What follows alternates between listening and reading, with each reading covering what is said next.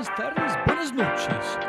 Otro episodio of The Fry Show. Conmigo, gringolo.com, Robbie J. Fry. Pues finalmente a mí lo que más me gusta siempre es estar al frente del computador. Llegaba a la casa al computador, al computador desde chiquito. Entonces ahí dije, ¿sabe qué? Ahora sí voy a hacer lo que me gusta. Entonces ahí me pasé a informática. Finalmente tampoco la terminé eh, porque no me gradué de la universidad.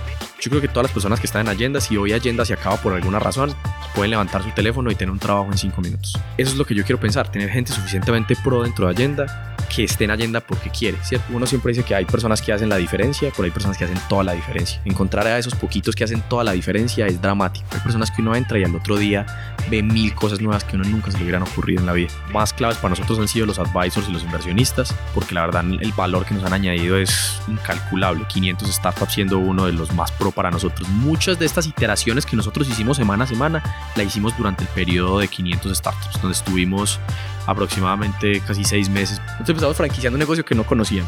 Entonces empezamos haciendo una franquicia de un negocio del que no teníamos nada de expertise. Y la, la fuimos, o digo la fuimos o la vamos construyendo eh, sobre el paso. Eso implicó que al principio tuvimos muchos problemas, hoy todavía lo seguimos teniendo, y, pero a lo mejor ya tenemos menos que antes y en un año vamos a tener menos que hoy, pero empezamos al contrario, básicamente franquiciando un negocio que no conocíamos. La inversión de, de SoftBank para nosotros, pues obviamente digamos que nos tomó por mucha sorpresa, porque definitivamente es, el fondo de tecnología más grande del mundo y que, que nos viera a nosotros y viera a nosotros una, una oportunidad de invertir en nosotros, para nosotros fue muy significativo, porque lo que vimos es que había algo, no sabemos qué, pero que estábamos haciendo bien y hay algo de valor en lo que, al menos los inversionistas perciben algo de valor en lo que nosotros estamos haciendo. Nosotros sabemos que queremos tener un carácter regional, la visión nuestra es la cadena más grande de América Latina.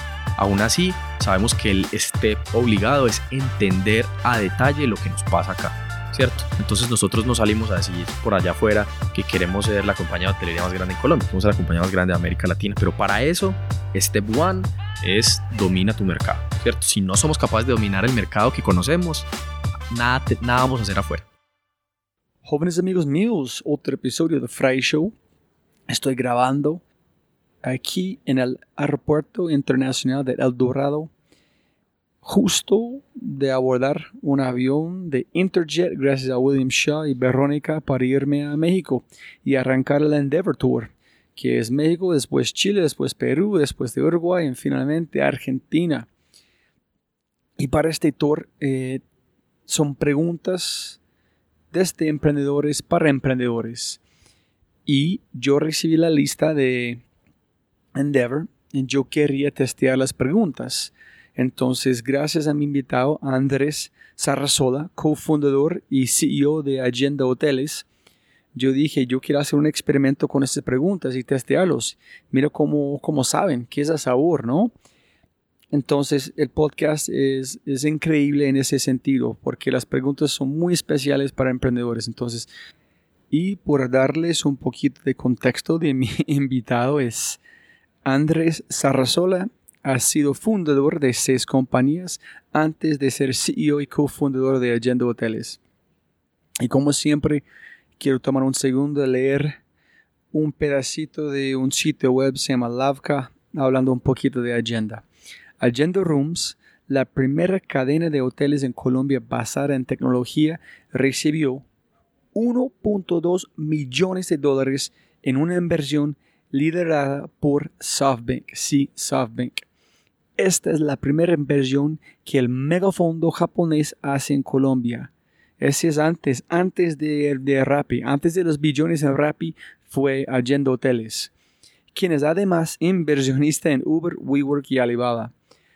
A través de una plataforma digital, Agenda las personas pueden realizar la búsqueda y reserva de habitaciones en diferentes hoteles que cuenten con un estándar de comodidad establecido por agenda. De verdad, después de escuchar este podcast, el modelo de negocios es, es, es, brillante para mí. En todo el proceso que han pasado Andrés y su equipo es, es muy especial.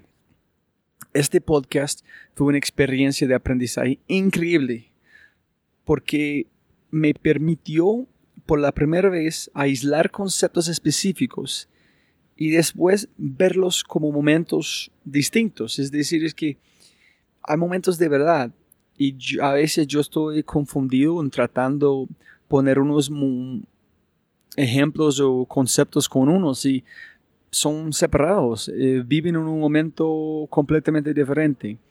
Entonces, un emprendedor siempre debe adaptar sus mentalidades en tiempo real, dependiendo del momento, escala, crecimiento, contratación, etc. Y así el emprendedor es bipolar por naturaleza. Ellos ven el futuro y actúan en el presente para construir lo que será.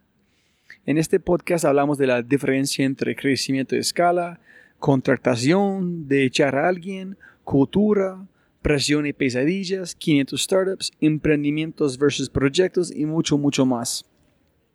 Y algo muy, muy especial de Andrés es que tiene una forma de articulación de estilo sushi. Es limpio. Real, real, realiza cuidadosamente cada mensaje con simplicidad y propósito para que la combinación sea fácil de ingerir. Esta capacidad que él tiene y el punto de inflexión donde está agenda hacen de este podcast una mina de oro para cualquier emprendedor. Entonces, con todo este dicho, jóvenes amigos míos, por favor, si tienes un momento, déjame una reseña en iTunes. Si tienes un segundo, eh, un mensaje para Andrés. Eh, Instagram, Twitter, tú sabes, comparte el podcast, ayúdame. Ah, pienso que en ese momento tenemos 206 reseñas, entonces mil gracias a toda la gente que han hecho este. Y ya, tiempo de arrancar el podcast, es episodio 107, El Camino Desconocido a SoftBank, con el CEO y cofundador de Agenda Hoteles, Andrés Sarrazola. Sonido, sonido. Sonido, sonido. Hola, hola, hola, hola. 1, 2, 3. 1, 2, 3. Perfecto. Listo, estamos grabando canales 2 y 4. Todo bien. Andrés, siempre puede ganar más plata, no más tiempo. Muchísimas gracias por el tiempo. No, con el mayor de los gustos, Roy, a vos por invitarme. Para la gente escuchando, vamos a hacer un experimento porque no soy emprendedor y Andrés aquí es un serial entrepreneur. Entonces, vamos a testear unas preguntas para elegir de Endeavor y tratar de entender el mundo porque Andrés pasaste por 500 startups, pienso que como en su LinkedIn tú dijiste cinco más startups que has hecho antes. Entonces para arrancar, castíganos quién es Andrés, qué estudiaste para llevarnos al mundo de agenda. ¿Dónde no, estamos? Por supuesto, Roy. No, muchas gracias. Mira, eh, yo estudié originalmente ingeniería informática. Muy gracias porque me, brinqué a ingeniería aeronáutica, mecánica, informática y terminé sin graduarme en la universidad. ¿Qué, es informática? ¿Data? Es como computer science. Pero ¿por qué el nombre? de software. ¿Ah? ¿Y por qué un nombre diferente? Informática. Aquí se llama así. Es, es como computer science, pero... Es computer science. I mean, en, algunas universidades se llama ingeniería informática, en otras ingeniería de sistemas, pero es lo mismo, básicamente. Es la misma historia. Entonces, yo arranqué estudiando todo eso, pero cuando las carreras realmente se hacen en cinco años, yo ya llevaba como ocho años a la universidad, pero era porque tomaba muy poquitas materias para poder eh, trabajar en mi empresa. Entonces, vengo emprendiendo desde hace más o menos 11 años. Tengo 28, entonces de los 17, 16. ¿Cuándo entraste a la universidad? Yo entré en 2017 a la universidad. ¿Y en cuál? Pontif... Sí, en la UPB, Pontificia Bolivariana, Ok. en Medellín. ¿Y arrancaste con qué materia? Originalmente arranqué con la carrera de Ingeniería Aeronáutica Siempre me gustaron los computadores de chiquito, pero dije, no, no quiero hacer algo en el que esté sentado todo el día en el computador. Esa era mi, suposición. Arranqué en aeronáutica, pero nunca me despegué del computador. Después me cambié a mecánica, nunca me despegué del computador y dije, pues, voy a hacer lo que me gusta. ¿Pero por qué saltaste cada uno? ¿Aburrido? ¿No encontraste qué está buscando? Sí, porque sentía que le estaba huyendo a lo que en serio me gustaba y dije, quería hacer como originalmente algo más de campo, pero la realidad es que terminé haciendo lo que me gustaba, que era estar al frente de un computador investigando cosas y programando cosas y demás. ¿Y por qué piensas que fue capaz o fuiste capaz de cambiar en no sé, no tengo que terminar porque tengo que terminar? Porque como tú encontraste algo en cambiaste a través de su felicidad, cuando muchas personas siguen algo que no le gustan. Claro, pues digamos que viéndolo con, con, las poquitas cosas que sé hoy, pues digo que para mí pues, es muy fácil entender que pues definitivamente uno tiene que hacer lo que le gusta, pero en su momento no lo hice por eso. En su momento en aeronáutica escuchaba que no era tan comercial, que no había tanto y la gente se estaba pasando a mecánica y yo me fui ahí detrás de todos pasándome a mecánica, pero después cuando estaba en mecánica sí dije, pues finalmente a mí lo que más me gusta siempre es estar al frente de un computador, llegaba a la casa al computador, al computador desde chiquito, entonces ahí dije, ¿sabe qué? Ahora sí voy a hacer lo que me gusta. Entonces ahí me pasé a informática. Finalmente tampoco la terminé eh, porque no me gradué de la universidad. ¿Y qué están en cuándo arrancaste el startup en este tiempo allá? ¿Desde cero? ¿Tú estás trabajando en, un, en una empresa o algo? Yo, yo empecé en mi primera empresa que fue una agencia de marketing digital que se llamaba Nuclear cuando estaba en la universidad, segundo o tercer semestre de informática aproximadamente. Eh, temas que llegaba como, no sé, tenía tal vez 17 años, una cosa así por el estilo. El asunto es que eh, e, ese fue, digamos, la primera compañía. Ahorita te puedo dar un, un, overview de las otras compañías que, más que sentirme orgulloso, o sea, la realidad es que hubiera elegido haber hecho una sola compañía y tenerla en las nubes que haber hecho siete diferentes y pivoteando. La verdad es que me enseñaron un montón, pero creo que el foco es importante. Ahora lo entiendo, pero solamente en el principio era más, más complejo. Y pues para complementarte ahí, pues no me gradué de la universidad porque eh, tomaba muy poquitas materias para poder emprender. Eh, y eventualmente tomé la decisión de no graduarme. Tampoco es algo de lo que me siento orgulloso ni de lo que le diga a la gente que lo haga. O sea, no, no, no me gustaría salir allá a decirle a todo el mundo que no se gradúe de la universidad. Definitivamente yo entendí que lo más importante es el conocimiento. Ahora, la fuente de donde se consigue ese conocimiento pues puede ser muy variada, desde la universidad hasta los libros, hasta internet, hasta cursos personalizados y lo que sea. Finalmente es el output debe ser el conocimiento. Pero hermano, necesito más información que este. Ese es muy neutral, muy suiza cuando decidiste o tomaste la decisión no más, es que no es para mí y necesito saber sobre sus padres que dijeron que en el típico colombiano que no, desde todo este plata gastado no, no voy a terminar. No, y, sumándole a eso, mis padres son profesores. Mi papá ya murió, pero era profesor. Mi mamá profesora. Entonces imagínate el, el choque de unos profesores al saber que su hijo no quiere no, dice que no va a seguir estudiando en la universidad. La verdad es que mi papá siempre me apoyó mucho en el tema del emprendimiento, entonces para cuando me salí de la universidad, pues él ya se había muerto, pero creo que tampoco eh, iba a tener tanto problema. Mi mamá obviamente sí le dio un choque muy grande, no, usted tiene que salir, conseguir un trabajo de verdad, ¿qué está pasando? Y bueno, ahí la, convencí como pudo, al principio no estaba tan convencida, pero creo que hoy día sí. Eh, y, y lo que te digo, yo creo que todas las cosas con las que empecé la agencia de marketing digital, todo el conocimiento de que en su momento era muy raro, que era Google AdWords, Analytics a, profundidad, estamos hablando de hace unos 10 años tal vez, pues claramente que tampoco lo adquirí en la universidad, lo adquirí en esas largas noches hasta las 2 de la mañana aprendiendo porque sí algo en particular. Entonces, finalmente eso me enseñó que, el que, que adquirir ese conocimiento por cualquier fuente, no importa la fuente, pues ese es lo valioso. Entonces por eso decido, digamos, no, no terminar o no graduarme en la universidad. Pero cuando tú, esas noches, trasnochando que tú estás hablando, ¿fue a través de interés personal o buscando llenar un hueco que no encontraste con tus profesores en la universidad? Ah, muy buena pregunta. No, la realidad es que lo primero que tuve fue un trabajo que justamente es una, una, persona que hoy está en Endeavor, que fue mi, mi, primer y único jefe en toda la vida, que fue Jorge Soto, el CEO, hoy es CEO de, eh, CEO de Alegra. Eh, alguien, mi, tío estaba buscando trabajo y me manda un link de una plataforma de trabajos que decía, se busca gomoso de Internet, es decir, una persona que le gusta el Internet. Y me lo mandó este, como charlando, como, hey, esto es como para vos. Entonces ahí medio por mandar la convocatoria, me terminaron llenar. Había que llenar un formulario grande de 10 preguntas que yo no me sabía, las busqué en Google, entendí qué era y finalmente lo llené con, pues, después de haber digerido la información, me llevaron a la entrevista, todo el mundo iba así de cachaco, súper bien vestido, yo me fui así, fui hasta con mi papá y pues finalmente pasé a la entrevista y terminé trabajando con Jorge por un mes. La verdad es que Jorge me insistió mucho.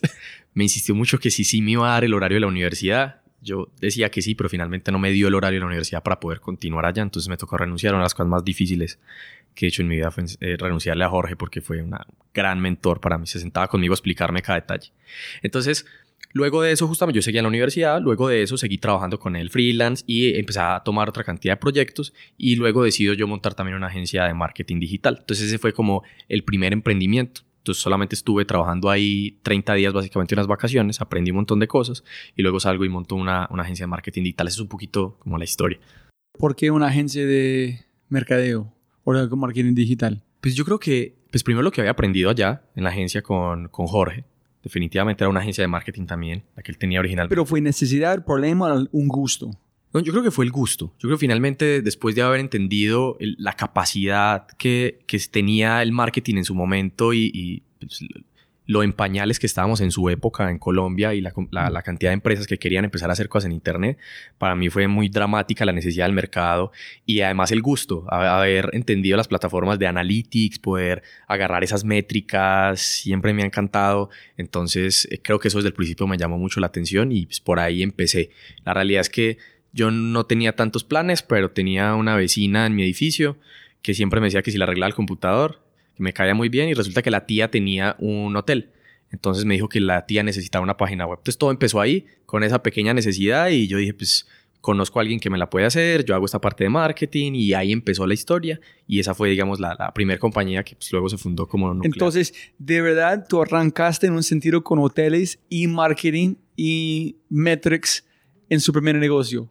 Ya conectaste casi todos los puntos cuando llegamos a Agenda. Exactamente, que ah, ojalá fuera una línea tan, tan sencilla y tan directa, pero hubo un montón de remolinos alrededor de eso porque de hotelería teníamos todo tipo de clientes y de ahí otra cantidad de compañías en medio que ahorita te puedo contar la historia para llegar finalmente a Allenda, que es donde se estaba.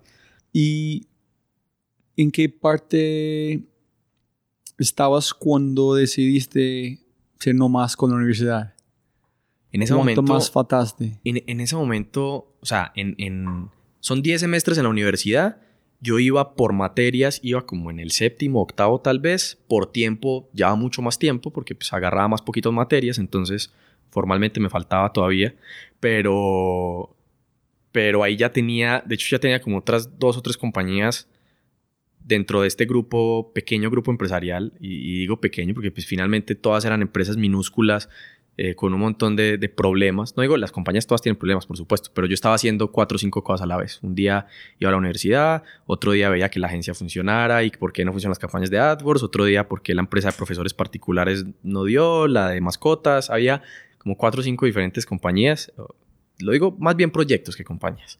Y, y ahí dije, ahí dije, yo creo que la universidad me enseñó algo muy, muy importante y se lo agradezco muchísimo y fue aprender a aprender. Finalmente, para, incluso para aprender hay que tener una metodología. Uno no puede eh, tomarlo tan olímpicamente, sino que hay que dedicar una cantidad de horas, hay que tener una metodología de aprendizaje. Yo creo que eso fue lo más valioso que yo puedo rescatar de la universidad. Una vez ya siento que aprendí a aprender, lo que decidí fue aventurarme. La verdad es que yo, de nuevo, no se lo recomiendo a nadie en el sentido de que hágalo. Pues finalmente cada cual tiene metodologías de aprendizaje diferentes. Hay quien le gusta ir a la universidad porque de alguna forma se forza a sentarse, a escuchar, a aprender y a sacar el espacio.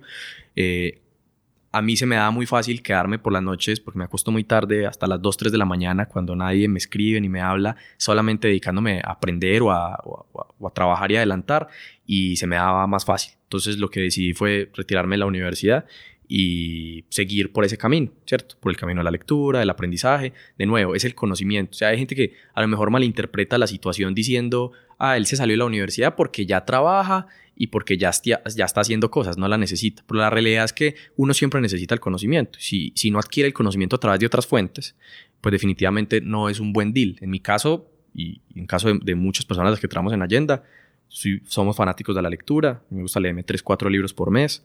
Eh, y es eso, es donde, donde encuentro más conocimiento. ¿Y tuviste que hablar con sus profesores? Solamente un día desapareciste. un día estás en clase y en el próximo día sus cuatro proyectos. no, lo, lo, lo, ahí me pasó algo muy gracioso y es que en los últimos semestres de la universidad yo ya tenía cierto contacto como con la parte administrativa porque una de las compañías que ahorita te cuento, llamada Mi Turno, la aplicamos dentro de la universidad. Era un sistema de gestión de turnos con tickets, con una aplicación móvil y demás. Entonces, de alguna forma ya tenía cierto conocimiento de las personas administrativas. Entonces, lo que hicimos fue que en vez de ir a la universidad, tenía una especie de, de carrera en la que yo podía hacerlo a distancia y cada profesor digamos, me daba la clase personalizada. Entonces era lo más interesante del mundo porque con los profesores terminaba haciendo negocios, con los profesores salía a almorzar, con los profesores y de alguna forma lo podía hacer a mi ritmo. Entonces me decían, esta semana hacemos algo o la otra. Entonces yo no, la otra, a lo mejor estoy ocupado. Y la nota no importaba, era como, eh, bueno, y, ya, ya acabamos, listo, entonces, ¿qué nota, qué nota le pongo? No, póngame la nota que quiera. Entonces fue una, una relación muy, muy interesante, pero al final ya le dije a esos con los que están en ese momento, yo creo que voy a tomar esta decisión, muchas gracias, terminé las, pues, las que estaba haciendo, pero pues no, no continué las demás. Pienso que hay un gran valor allá para la gente escuchando. Si quieres renunciar a su carrera en la universidad, primero tienes que convertir la universidad en tu cliente para que la universidad está pagando a vos y tú no a la, universidad. Si tú haces este, bien pueda. sí. Entonces, Entonces, tú estás pagando, finalmente terminas ellos pagando a vos para terminar. Gracias. Sí, nada, ese fue, ese fue un ejercicio bien, bien interesante porque la universidad creyeron en el proyecto. Este era, de hecho, el cuento rápido, era la posibilidad de que la gente no tuviera que esperar en la parte de admisión y de hay una parte que se encarga como de todos los procesos estudiantiles. Los estudiantes van allá, normalmente tienen que esperar 30 minutos, una hora para, para su turno. Ahí desarrollamos una aplicación móvil en conjunción con, con otros socios y ellos podían ver la aplicación móvil su turno, podían salir a hacer cualquier otra cosa y saber en qué turno iban y volver. Eso pues, hoy a lo mejor es más normal, hace como cinco años o seis que fue eso, tal vez un poquito más, pues fuimos la primera aplicación que hacía eso en Colombia. Entonces, la verdad es que cuando primero se lo presenté a la universidad, literalmente llevé así un monitor viejo, un chip ahí con todos los cables por fuera de cómo se iba a ver la conexión y todo y fue divertido porque la verdad es que nos creyeron y lo quisieron hacer, nos impulsaron a hacerlo y terminamos colocándolo como sistema de gestión en la universidad. Entonces sí, fue, fue un, un, gran experimento. Además eso está linkeado con el primer levantamiento de capital para Allenda, que ahorita nos brincamos, pero en su momento con esto nos acercamos a alguien de levantamiento de capital sin de mi parte conocer absolutamente nada de levantamiento. Hablamos con ellos, este proyecto no, no tenía un mañana, por decirlo así, porque no había una persona a la cabeza que dedicara el 100% del tiempo. Éramos dos, tres compañías que nos juntamos a hacer esto. Obviamente yo estaba ahí, un día iba a ver los turnos, otro día a la agencia, otro día a la universidad, etcétera, pero así no tiene ningún sentido. Pero ahí conocí a las personas o al, al, grupo, digamos, de inversión que luego nos ayudaría a fondear Agenda en el futuro. Entonces, lo interesante es que cualquiera de todo ese trabajo que se ve perdido con tantas empresas y tantas cosas, a la hora de la verdad se sacan cosas muy buenas de cada uno que se conectan los puntos hacia adelante o hacia atrás, como diría Steve Jobs en su momento terminaste allá, no más. ¿Cuál fue su primer, no proyecto, pero emprendimiento o negocio? Ahí, digamos que está esa, esa, esa delgada línea de, digamos, uno le podría llamar proyecto compañía. Yo le digo más aquí como proyecto porque pues finalmente eh, ninguno llegó a ser algo realmente grande. En estos siete marcas, proyectos compañías o como lo queramos ver, pues algunas se quebraron, otras las vendimos, etcétera, etcétera. Pero ahí pasa de todo. ¿Vendiste uno? Sí, vendimos un paro, vendimos las marcas, vendí la agencia. Eh, finalmente nada de sí que el exit grande pues que se vendió en no sé cuánta plata, no, la verdad es que era sumas muy pequeñas más para poder casi que vivir, para montar la siguiente compañía y ya. Me gusta que tú dices no en un emprendimiento es un proyecto fue un proyecto porque no fue 100% de su tiempo o fue un proyecto porque el tamaño? Es una gran pregunta. Yo creo que tiene, tiene un poco de ambas y, para responder ahí, digamos, las, las, las primeras fueron la agencia de marketing digital, llamaba Nuclear, una de accesorios y alimentos para mascotas, se llamaba Brustolino, esta de sistema de gestión de turnos que pusimos en UPB que se llamaba Mi Turno y una empresa de profesores particulares on demand que se llamaba Leccionate. Entonces, cada una era una marca, cada una entonces, tenía cierto exposure hacia la gente que pensaba que era una compañía, pero la verdad es que éramos a lo mejor eh, sí habían personas para cada una de esas compañías, para lo mejor para una había una, para otra había dos, y de alguna forma yo estaba un poco a la cabeza de eso, y es uno de mis aprendizajes más grandes alrededor de la contratación. A lo mejor eh, aprendí mucho esas personas, personas muy buenas, pero a lo mejor siempre hay que traer personas más senior, es mi, un poquito mi, mi, aprendizaje grande ahí. No porque esas personas no fueran capaces, al, contrario, eran personas muy buenas, pero porque uno siempre necesita personas que sepan significativamente mucho más que uno. Si uno contrata personas que sepan más que uno, pues van a poder cada vez empujar más el negocio hacia adelante. Pero ¿cuándo, ¿cuándo aprendiste este? Viendo hacia atrás, todas esas compañías que fracasaron, pues obviamente no fue por las personas que contraté, no, no. Si fracasaron fue por mí, o sea, mi responsabilidad 100%. Pero ahora viendo el tipo de personas que estamos contratando en Agenda y un poquito ya haciendo una metodología de contratación, leímos un montón de libros alrededor solo de la contratación, que si bien todas las compañías dicen que el equipo es lo más importante, pues no todas las compañías además tienen un framework de contratación muy claro de dónde sacan los candidatos, cómo tienen que ser, cómo es el proceso de entrevistas y todo lo demás. Y eso, digamos, ya aprendido desde la experiencia de Agenda. Cada persona que traemos en Agenda, hay, uno siempre dice que hay personas que hacen la diferencia, pero hay personas que hacen toda la diferencia. Encontrar a esos poquitos que hacen toda la diferencia es dramático. Hay personas que uno entra y al otro día ve mil cosas nuevas que uno nunca se le hubieran ocurrido en la vida. Entonces, eso sí es dramático. No, tenemos que enfocar en ese más adelante, porque es algo que en Silicon Valley dicen que es lo más complicado de todo, es contratar gente. Más complicado. Y no de mi experiencia personal en este tema, pero cada cosa que se parece muy sencillo, contratar a alguien que es más inteligente que uno, suena muy sencillo, alguien lleva y dice a la gente, pero al momento de hacerlo, es mil veces más complicado si es muy sencillo al fondo. Sí. Entonces, yo quiero saber cuándo estoy contratando gente, dónde está tu ego, dónde están pensando en esta persona, del control, de manejar a esta persona con su ego, si ellos van a salir de la empresa en dos meses. Entonces, cuando llegamos a este... Entonces, sí, finalmente, pues estas, digamos, compañías, e-, era muy gracioso porque en su momento teníamos como un superpoder. Y el superpoder que teníamos como agencia era poder hacer cosas que se vieran muy grandes en Internet, que se vieran muy bonitas, que se vieran como empresas muy grandes, siendo nada. Una de esas, y una, una anécdota ahí muy bonita, era Brustolino, el e-commerce de alimentos y accesorios para mascotas.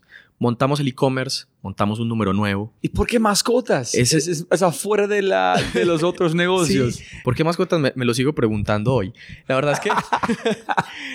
La verdad es que como, como asesorábamos muchos e-commerce con la agencia, dijimos, pues debe ser una buena idea hacer un e-commerce y debe ser fácil, supusimos. Ahora dijimos, ¿cuál es una de las verticales que más se está moviendo? Y encontramos en un par de estudios por ahí bien pirata seguramente, encontramos mascotas. La verdad, yo ahorita tengo un gato, pero en su momento no tenía ni gato, ni perro, ni, ni sabía qué alimento había que darle a la mascota y ahí estábamos metidos en un e-commerce de mascotas. Lo montamos, hicimos así como el libro de errores para cometer una startup, los hicimos todos, contratamos una bodega enorme, compramos las eh, estanterías más caras que habían, que porque eran flexibles, se puede hacer no sé qué, compramos un montón de plata en inventario sin saber si se iba a vender algo, ¿no? Lo curioso es que nos llama, nos llama un, comercio muy, muy grande de Colombia, eh, bueno, es, chileno, pero está en Colombia y nos llama a decirnos, eh, ¿cómo está? Mire, lo que pasa es que queremos montar la línea de mascotas en nuestro propio website, que además es un marketplace, y estamos buscando a alguien que tenga muchísima experiencia vendiendo eh, alimentos y accesorios para mascotas y los encontramos ustedes. Vimos el website, se ve que son, se ve que tienen toda la experiencia. Nosotros ahí llevamos una semana al aire. Literalmente los alimentos de mascota estaban debajo de los escritorios de todas las otras personas en Agenda pero a través de su experiencia en mercadeo digital, la plataforma vendió a él mismo. Exacto, se veía grande, se veía con anuncios, se veía como si lleváramos años. Ustedes son los expertos en todo a través de diseño. Exactamente. Y eso, te digo, hoy no es tanto, pero en su momento era un superpoder. Entonces, de alguna forma, la agencia era esa, esa, forma de apalancar las siguientes empresas. Siempre les llamo la vaca lechera, porque la agencia nunca pudo crecer al ritmo que quiso por fondear a todos estos pequeños proyectos que terminaban siendo un, un desastre. Entonces aquí le empezamos a vender a esta empresa grande, nos tuvimos que reunir con ellos, hicimos una reunión por allá en un hotel, ellos viajaron a Medellín, nunca les mostramos obviamente las bodegas porque no había nada que mostrar, eso fue muy curioso, pero les cumplimos porque nos dijeron, listo, súbame el inventario y cada vez que una persona compre a través del e-commerce de ellos, ustedes les despachan con el logo de ellos y todo. ¿Cuál era el problema? Que nosotros como al principio no teníamos inventario, compramos muchísimo inventario, que porque este cliente nos iba a comprar, pero eso se iba a estallar la línea y el día que salimos al aire entró un pedido.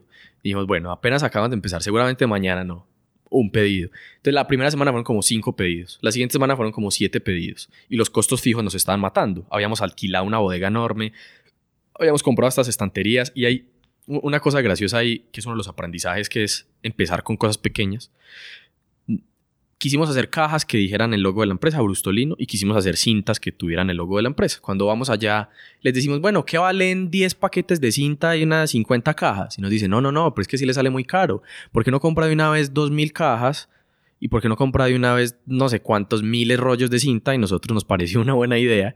Eh, lo gracioso de esta historia es que hace un año me pasé de casa, me fui a vivir solo y me pasé con las cajas de Brustolino todavía y con las cintas, todavía empaco y todavía tengo cintas en mi casa. Eso, eso fue hace siete años, todavía tengo cintas. Entonces, en vez de haber pensado chiquito y haber hecho las cosas así, pensábamos que eso se iba a estallar y que íbamos a hacer cosas muy grandes. Ellos convencieron a ustedes escalar gigante por la demanda que ellos van a traer. No, ellos no sabíamos que éramos tan chiquitos. Ellos suponían que eran más grandes y nosotros dijimos, para poder darles el ancho de banda que nos están pidiendo, pues vamos a necesitar comprar mucho. Y la verdad es que ellos cuando despegaron su línea de mascotas en su website, eso se empezó a mover muy chiquito. A lo mejor hubiera funcionado en creciendo mes por mes hasta llegar a dos, tres años para que fuera rentable, pero la realidad es que nosotros estábamos gastando mucho dinero en costos fijos y eso nos estaba matando, eso nos estaba vendiendo. Entonces ahí fue que pues básicamente nos quebramos. Pero yo no entiendo la equivocación. ¿Fue ellos en creer en ustedes que son grandes o ustedes pensando que ellos pueden traer en cumplir su sueño que ustedes ya son grandes? Sí, básicamente e, es esa última que nombras. Ellos pensaban que éramos grandes, entonces nos dijeron, ojo, si nosotros les pedimos, ustedes tienen que despachar inmediatamente, tienen que tener todo en stock y nosotros les dijimos, claro, no hay problema. Terminamos la reunión. Y no preguntaste a ellos cuál es tu KPIs, cuándo estás como vendiendo mensualmente. Es que era una línea nueva, entonces no se sabía. En teoría ellos vendían mucho en internet, pero como apenas iban a empezar a vender los productos de mascotas, pues suponíamos que iban a vender muchísimo y dijimos, güey madre, hay que ir a comprar de todo porque esta gente seguramente nos va a pedir un montón. Y la verdad es que no. Ustedes somos, somos gigantes, vamos a vender un montón. Sí, claro, juntamos en los dos Sí, ellos pues, no tenían tanto riesgo. Ellos son un retail enorme en Latinoamérica, entonces ellos suponían a lo mejor que en algún punto iba a despegar. Y seguramente se juntaron con nosotros porque pensábamos que eran grandes, porque pensaban que nosotros éramos grandes. Y bueno, ahí todo. Al final, o sea, les cumplimos con todo. O sea, cada pedido que nos mandaban lo despachábamos, pero internamente nos estábamos muriendo nosotros porque además nos pagaban a 30 días.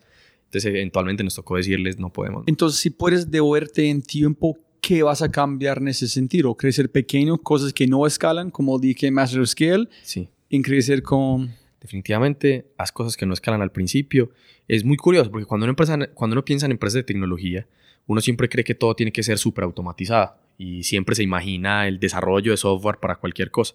La realidad es que el principio, siempre lo decimos en, en Agenda, y es hasta que el Excel eche humo, hay que seguir utilizando. O sea, hay que automatizar solo hay que automatizar las cosas que son extremadamente dolorosas. O sea, que ya uno, pues madre, le toma 20 horas al día hacer esa sola cosa. En ese momento lo automatizamos. Antes de eso, no. Y pasa con automatización, pasa con comprar cosas a gran escala. Finalmente, como dice también el libro de Blitzscaling, donde habla de las, los diferentes stages de una compañía, ¿cierto? Que habla como según la cantidad de personas, dice que puede ser family stage, tribu, village, City y Nation, de, acuerdo a la cantidad de compañías, de personas de la empresa. En otras palabras, lo que dice es, lo único que hay que hacer es lo suficiente para llegar al siguiente stage y ya. Así luego haya que volver a remodelar todo, porque uno siempre piensa en, ¿qué voy a hacer cuando tenga 10.000 usuarios concurrentes en línea? Pero no. Ese es un buen punto, Andrés. Es, es, es que ustedes no están vendiendo humo porque en su mente fue real su grandeza fue real. En ese, me imagino, uno tiene que tener como un emprendedor, es vivir, sentir en ver un futuro que no existe. So, tú estás pensando en grande, estás viviendo en su mente, pero tiene que tomar sus acciones al nivel que eres. Entonces, si me entendés, es como la visión que ustedes tienen gigante, y tú empiezas a actuar como este, porque en su mente es realidad pero la realidad de las cosas de negocio es completamente diferente en la visión que tienes en su mente. Sí, tiene sentido. O sea, digamos que de, pronto la, la, frase de, de vender humo, pues se puede interpretar de, muchas maneras. Yo, digamos, más bien lo llamo en que, como tú dices, si uno quiere hacer cosas grandes, pues no puede tener una visión pequeña, tiene que tener una visión grande. Ahora, de que va a ser capaz de materializar eso o no, pues va a depender 100% de la ejecución. Uno puede tener muchas ideas y una gran visión, pero si no está todo el día ejecutando eso, pues no puede llegar a ninguna parte.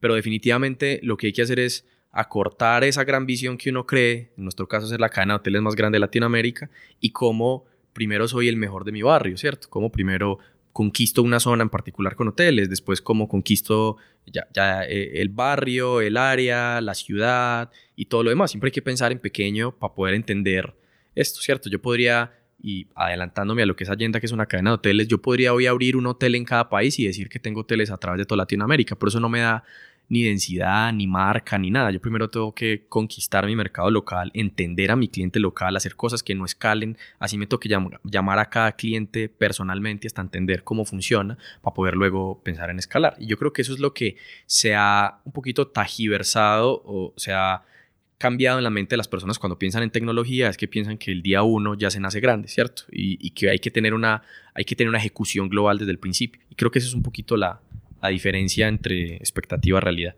No, no, más donde me voy con este es pensando un emprendedor de verdad, un emprendedor emprendedor. Vamos allá después de esta palabra. Es, las emprendedoras de verdad tienen una visión enorme. Es, I mean, de verdad, es real para ellos es la única forma que yo he visto para hacer algo que la gente dice que no puedas, es que tu visión o su propósito es más grande. Si tú tienes esta visión, es tan real que tú empiezas a actuar si fue real antes de construirlo. So, una consecuencia de una gran visión es actuar diferente de que eres. Entonces, posiblemente una consecuencia que tú, de ustedes, pensando con esas bodegas, no fue fue algo normal por un emprendedor con visión, no fue vender humo. Es que tú tienes esta visión, tienes que tener mucho cuidado, como tú dijiste. Paso uno, Village, ¿cómo fue los pasos? Es eh, Family Stage, que es de 1 a 10 personas, después Tribu Stage, que es de 10 a 100, eh, Village, que es de 10 a, de, de 100 a 1000, City, que es de 1000 a 10000 y Nation, que es de 10000 en adelante. Sí, ese es complicado actuar en el presente y el futuro simultáneamente, ¿no? Exactamente. Ese es, ese es, ese es un gran juego y, yo creo que ahí es donde los emprendedores que tienen mucho éxito eh, pues realmente lo han sabido hacer porque han tenido que rehacer las cosas conforme pasan de cada uno de los stages, pero realmente lo hacen con un sentido, que es solamente pasar al siguiente stage, eh, pero con la visión global. Entonces, manejar esa expectativa de quiero ser el más grande, pero hoy tengo que ser el más chiquito y me tengo que comportar con esa visión, pero con esta ejecución, yo creo que nunca lo había pensado así, pero creo que es, es un reto bien enorme. Sí, tiene que casi bipolar en un sentido. Por ejemplo, necesita gente más inteligente de uno que puede decir, oye, parece, ojo, ¿dónde vas? No estamos allá. Primero, como este barrio, conquistamos Castillo acá, después... ¿Tú estabas consciente estuviera consciente en un punto de yo soy emprendedor, decidiste ser emprendedor o solamente tomaste acciones en un punto y de, la gente dijeron tú eres un emprendedor y dijiste no me importa, esta palabra no significa nada, es importante, es muy cool ahorita. ¿Qué es tu punto de vista de esta palabra en su proceso? Pues yo la verdad no, no me lo esperaba, digamos de alguna forma. Sí, o sea, cuando estaba chiquito mi mamá me dice que yo salía a vender los juguetes y pedía plata cantando con mi papá y todo, pero realmente eso eran cosas de niños más que cualquier cosa. Yo creo que uno de los puntos de inflexión grandes para mí fue, yo vengo de una familia humilde y tuve la oportunidad de entrar a una buena universidad. Y lo que pasó es que todos los amiguitos que yo me conseguí en la universidad eran hijos de papás emprendedores. Yo no lo buscaba, no, no, no, iba con otro propósito a la universidad, pero cuando, pues cuando me, hizo, me hago amigo de todos, Resulta que uno es el hijo del dueño de no sé qué empresa, otro es el hijo de no sé cuál gerente de otra empresa, otro quiere traer un container de China y vender. Y de alguna forma todo, todos en, ese ecosistema en el que yo estaba, pues estaban hablando de eso y a mí de alguna forma se me pegó. Curiosamente, fui el que primero me eché al agua y arranqué desde casi que desde el día uno el tema de la agencia de marketing.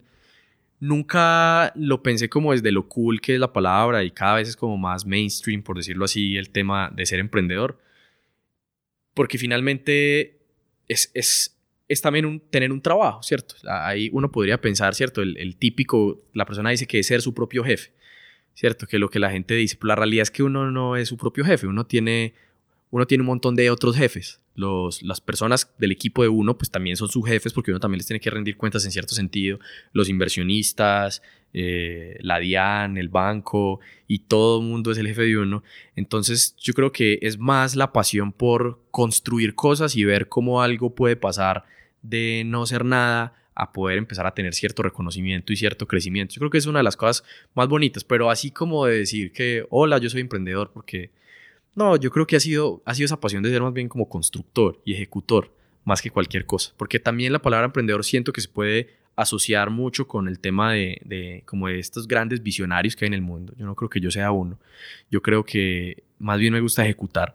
Entonces cuando se me, se me ocurre, eh, alguien se le ocurre una idea dentro del equipo, todo lo demás, me gusta bajarla de las nubes rápido y decir cómo empezamos a ejecutar esto ya y cómo todos nos sentamos ejecución, ¿cierto? Como decían, 5% ideación, 95% transpiración. Yo creo que eso es, eso es lo más importante del, del mundo del emprendimiento, ¿no? posiblemente tenemos que empezar a redefinir como arquetipos emprendedores, visionar, me imagino que hay, pero como ejecutor, visionario, un combinación este para definir este. Pero fue un momento durante este proceso, cuando alguien tú eres un emprendedor, tú dijiste sí, o tú empezaste a enunciar a otras personas que yo soy emprendedor, o nunca dijiste este. Yo creo que nunca mencioné esa palabra como tal. Yo creo que yo dije quiero hacer este tema de la agencia de marketing, empecé y, y digamos que hoy, 11 años después de tantos emprendimientos, pues sí, sí entiendo que en, mi vida personal, pues sí marcó un hito interesante y pues cada vez se va formando más el tema de, de ser emprendedor, pero creo que no es o sea, para mí, y se lo digo a, todas las personas de mi equipo, pues yo soy un, empleado de Agenda como todos. Básicamente cada uno tiene un foco diferente, ninguno es más que otro, mis responsabilidades son diferentes a, a, las responsabilidades de otra persona, a lo mejor del call center, que, y yo no podría hacer el trabajo mejor que lo que él lo hace. Entonces simplemente cada uno tiene una, una tarea diferente. Yo creo que eso es todo. Pues tú dos temas allá muy interesantes. Uno posiblemente es este error mito que yo soy mi propio jefe. Es al revés. si yo soy emprendedor en un sentido, yo puedo decidir quién son mis jefes. Yo voy a decir, el banco es mi jefe porque yo quiero trabajar con ellos. Yo voy a contratar a esta persona y yo soy trabajando con ellos.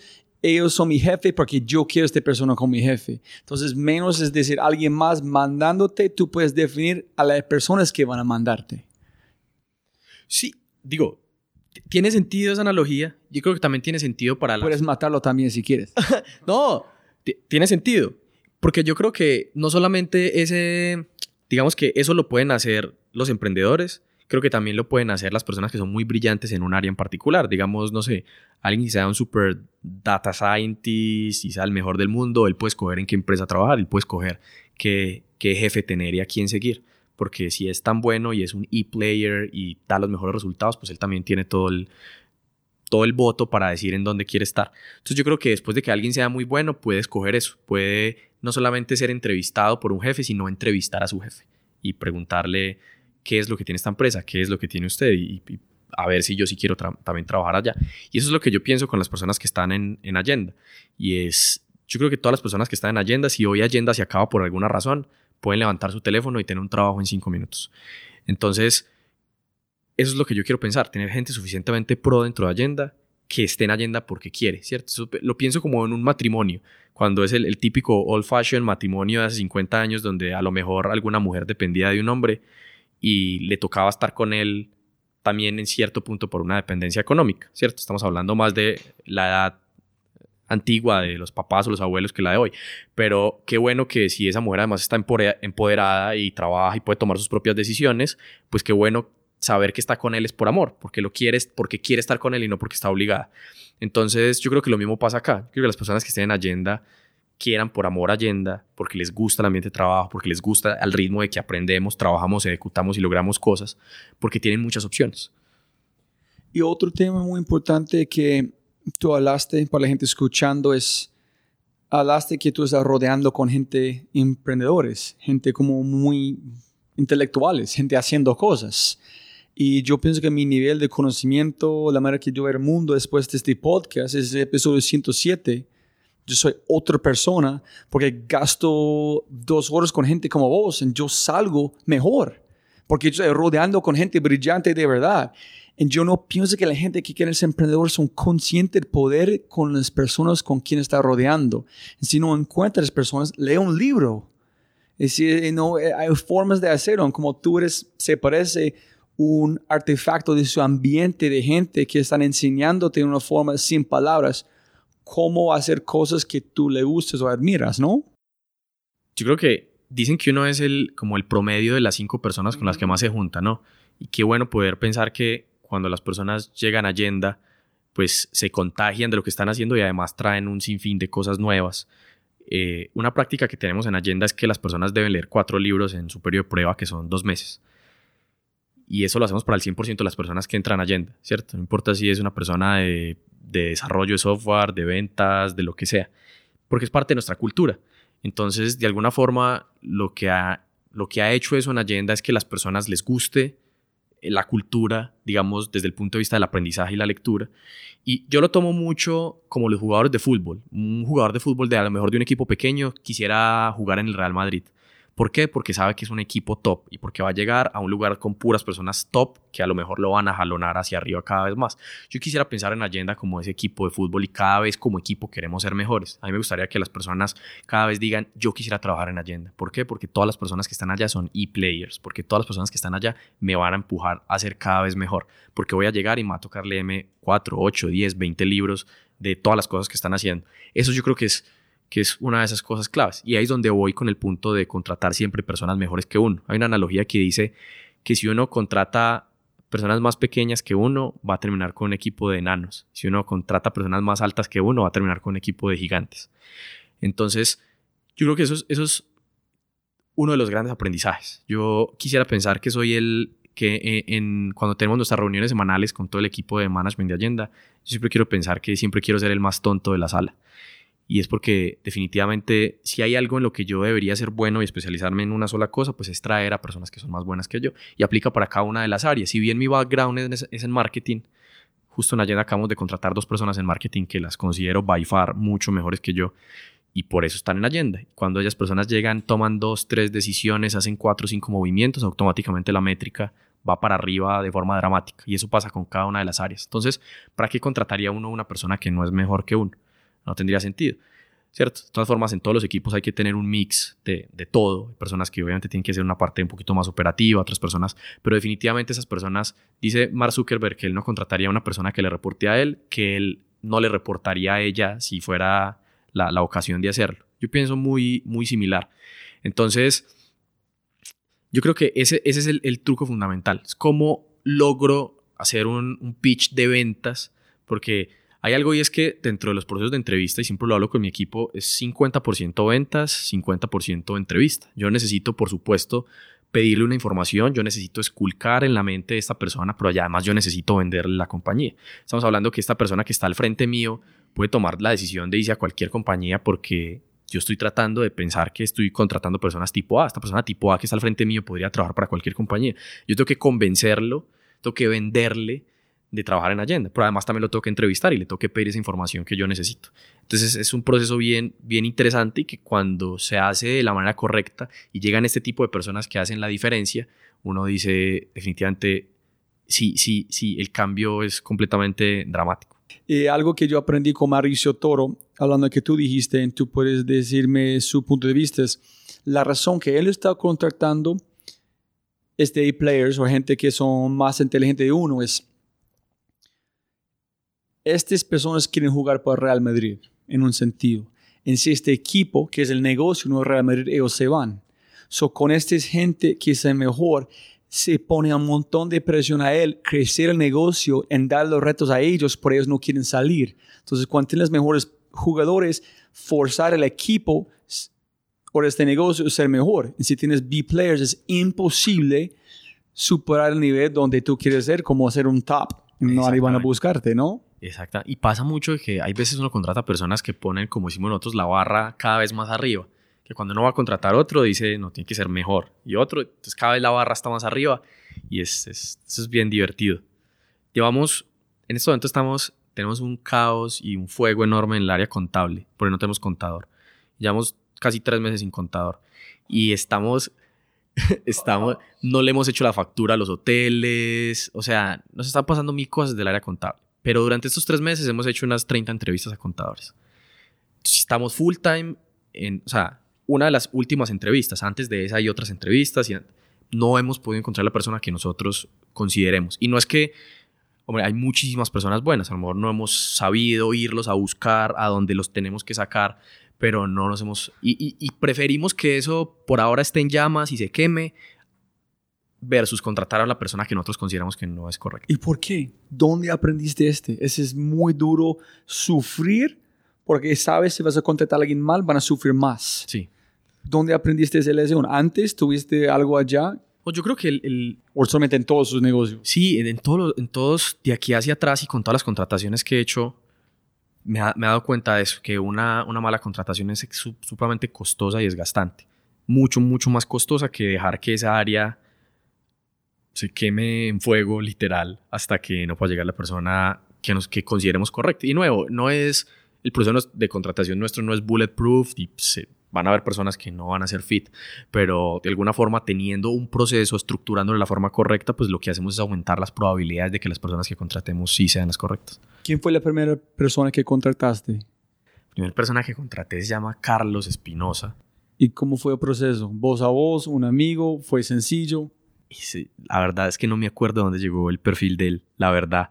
Pero eso fue, eso fue hace 11 años. Fue, él fue diseñador para la, para la agencia de marketing. Fue mi, la primera persona que estaba conmigo ahí al lado en una oficina con los ladrillos por fuera y todo. Y Carlos hoy trabaja en Allenda, 11 años después. Entonces, eh, la agencia eh, se terminó, él salió, se fue para otra parte, estuvo por varios negocios y digamos que pude volverle a hacer el llamado y más que feliz de que él aceptó y se quiso venir a trabajar nuevamente conmigo. Entonces ha sido una relación muy bonita de muchos años trabajando juntos. ¿Quién fue la primera persona que contrataste solamente de agenda que de un proceso normal? ¿En cómo fue el proceso? Que no es amigo, que estamos buscando empleo, ustedes casando a una persona en ya entrevista normal, pasaron por el CEO para vos y etcétera. Pues la verdad es que en en esta parte del modelo de contratación, digamos, las personas a las que más nos fijamos y nos, más ya no- nos llamamos la atención son los referidos. Primero los conocidos, después los conocidos de los conocidos y finalmente los desconocidos. Vamos un poquito en ese orden. Entonces primero trata- tratamos de hablarle a todas las personas para tener esos referidos, porque un referido que te conoce, pues sabe qué tipo de personas le gustaría trabajar y además su nombre está ahí medio en juego porque si te hace una mala referencia no va a quedar tan bien. Entonces es de alguna forma un par de filtros adicionales. Entonces, eh, la, la primera, una de esas primeras fuertes contrataciones fue Simón. Simón es nuestro VP of Operations en Agenda. Es una grandísima persona, lo admiro un montón. Trabajaría para él cien mil veces si, si fuese el caso. Y yo puse un post en, en Facebook y dije, eh, estamos buscando a alguien que haga que las cosas pasen. Y eso fue todo el post que puse. ¿Ese es que pusiste? Sí, eso fue todo lo que puse.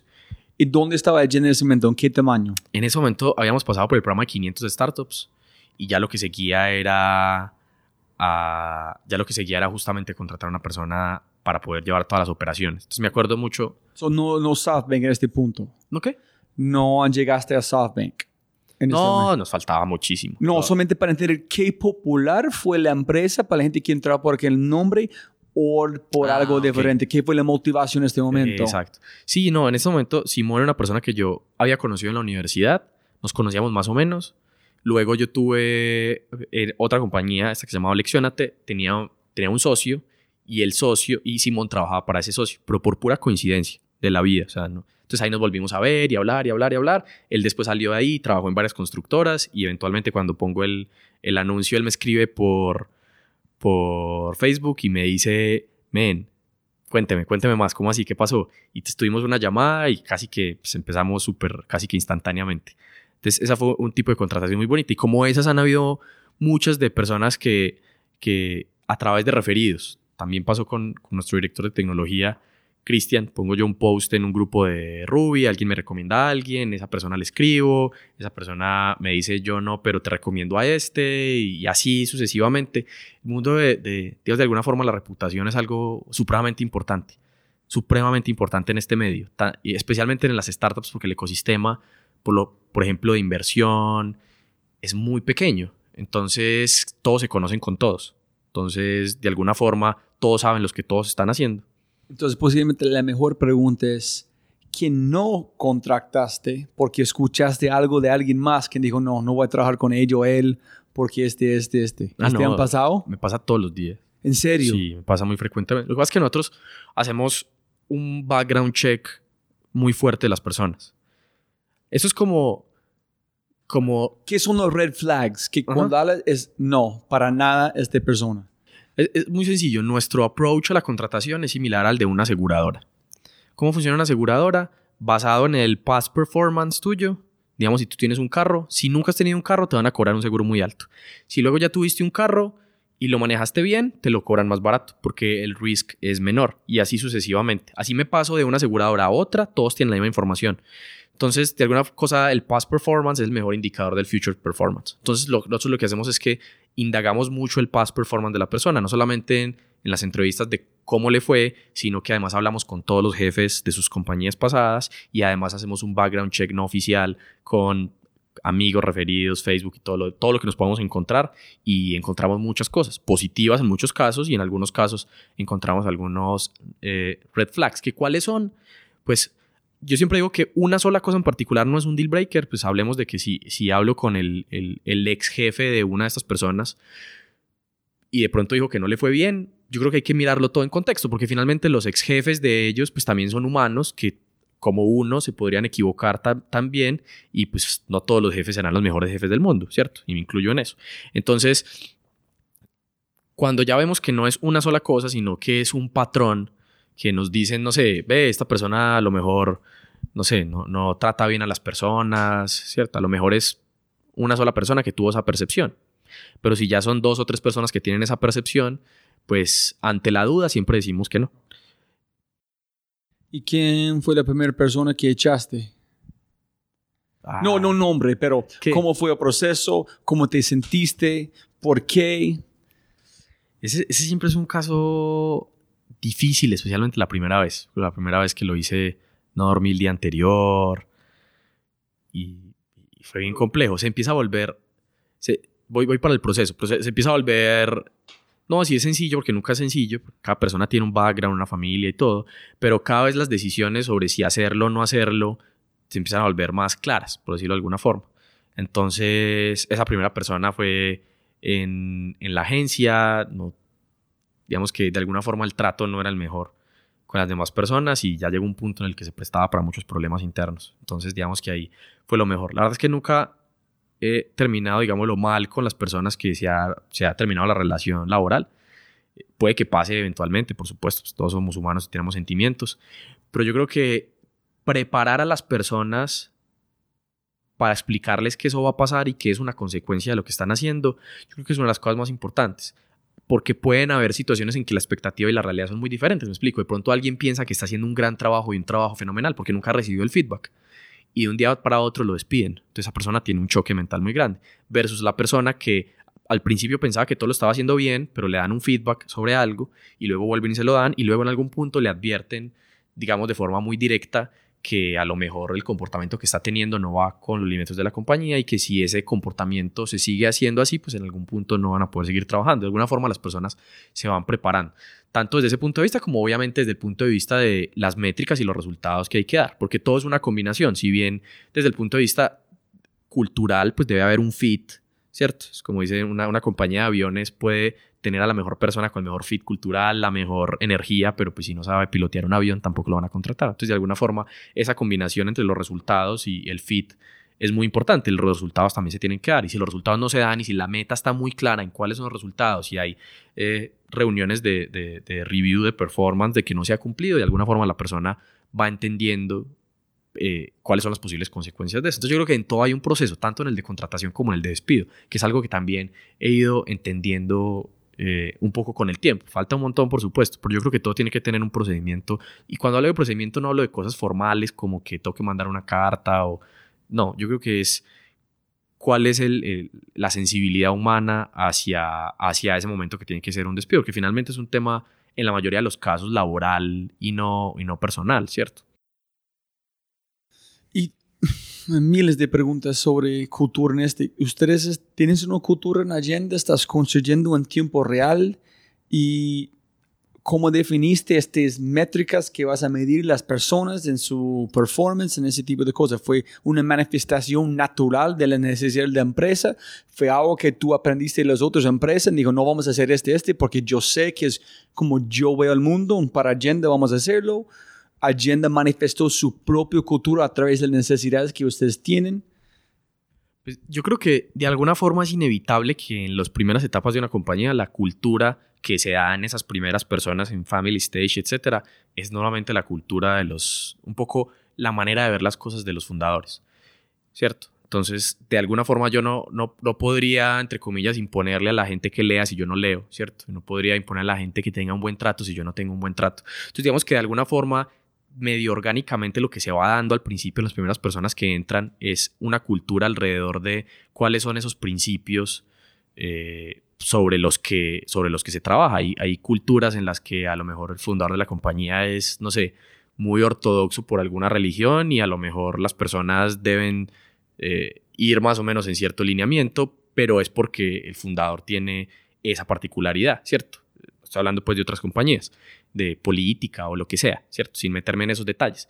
En Allenda yo creo que una de las cosas que, que al principio, digamos, puse la, la, piedrita, pero que cada una de las personas que ha llegado ha puesto cada vez una piedra más grande, pues tiene que ver justamente con el conocimiento y la lectura. Entonces, digamos que de alguna forma contratamos personas que sean bilingües, contratamos personas que, no importa para el cargo que sea, siempre las contratamos bilingües. Eso no sé hasta cuánto va a durar, de pronto las primeras 100 personas, de pronto por siempre, pues todas las culturas también van evolucionando.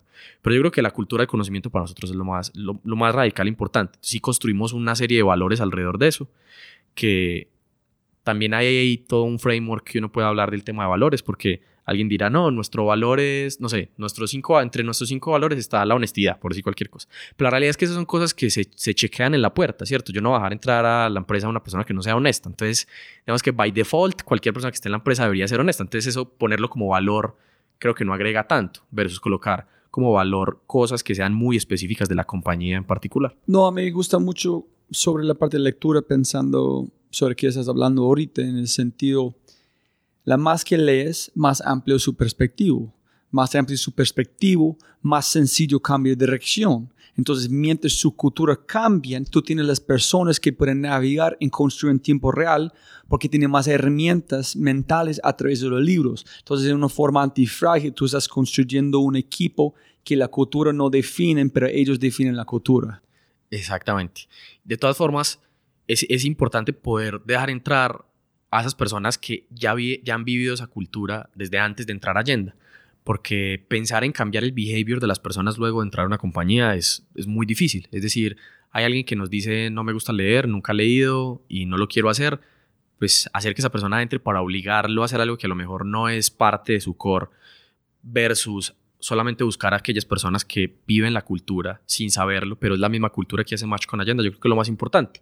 Y de alguna forma, si bien todas estas nuevas personas le van añadiendo colores y matices a la cultura, es muy importante que se preserve el core de la cultura, aunque se evolucionen muchas cosas, que hablan mucho en el libro de Jim Collins de Build to Last sobre eso, las compañías que preservan el core, independiente que sean empresas que llevan 100 años haciendo las cosas, si bien sus procesos y su tecnología y todo evoluciona, pues el core tiene que siempre ser parte independiente de todo. No, eso es, tan, es muy importante porque más de este Apple, cuando estaba allá, cuando yo arranqué como tres meses antes del iPhone, solamente están contratando gente, está hablando de las tiendas, sí. gente que son expertos en servicio en buenos ser humanos. Y después de escalar en crecer exponencial, la tienda yo, yo estaba fue como 30 personas, cuando me fui como 100, yo fui a la tienda en San Francisco que fue 300, y después de un año fue 550 y ellos cambiaron que más de ser un buen ser humano tiene que ser un super fan de Apple. Es porque antes no se importa que le gusta Android, claro. porque quieren gente buena, pero sabía después de esta cosa necesitan gente que ama el producto porque necesitan mover el, la aguja un poquito más adelante. Claro. Yo creo que eso, que también cada una de esas cosas tiene que ver con los stage y pasaba en la, la cultura de Facebook que es que era ver rápido y rompe cosas, ¿cierto? Que era parte de, de su eslogan principal internamente dentro de la empresa. Entonces la gente por ir rápido no le importaba lo que se rompiera porque en su momento era lo más importante, ir rápido a costa de cualquier cosa.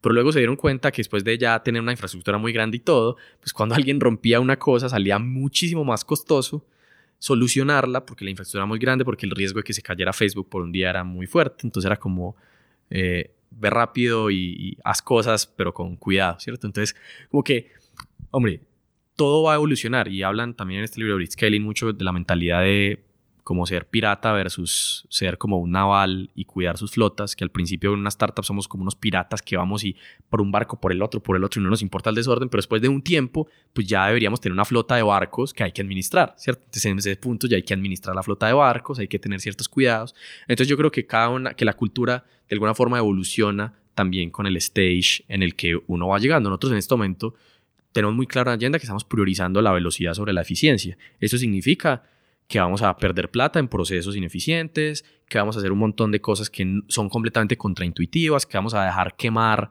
un montón de cosas, que hay clientes que nos van a llamar eh, tristes o enojados por algo y que por el volumen que tenemos no los vamos a poder escuchar suficientemente bien o darle suficiente respuesta o hoteles y todo lo estamos haciendo por velocidad. Entonces suena muy contraintuitivo porque el pensamiento tradicional es crezca organizado, crezca poco a poco, pero con todo organizado, pero la ventana de oportunidad que nosotros tenemos, si crecemos lento, se va a cerrar cuando llegue alguien más o cuando pasen otras situaciones. Nosotros tenemos que prevalecer la velocidad y eso es parte hoy de nuestra cultura. Es nuestro KPI principal, que es como el North Star Metric para nosotros, se llama cuartos noche son cuántas noches vendemos. Entonces siempre que, y, ya se vuelve como un chiste interno, pero siempre que alguien dice algo es, ¿eso nos suma cuartos noche o no? Si no suma cuartos noche, lo hacemos, si no, no. Hasta cuando alguien va a invitar a almorzar a alguien, dice, si invitar a almorzar me suma cuartos noches. Entonces, cuando todo el mundo está en la misma sintonía y piensa en eso, pues tomar esas decisiones son más fáciles.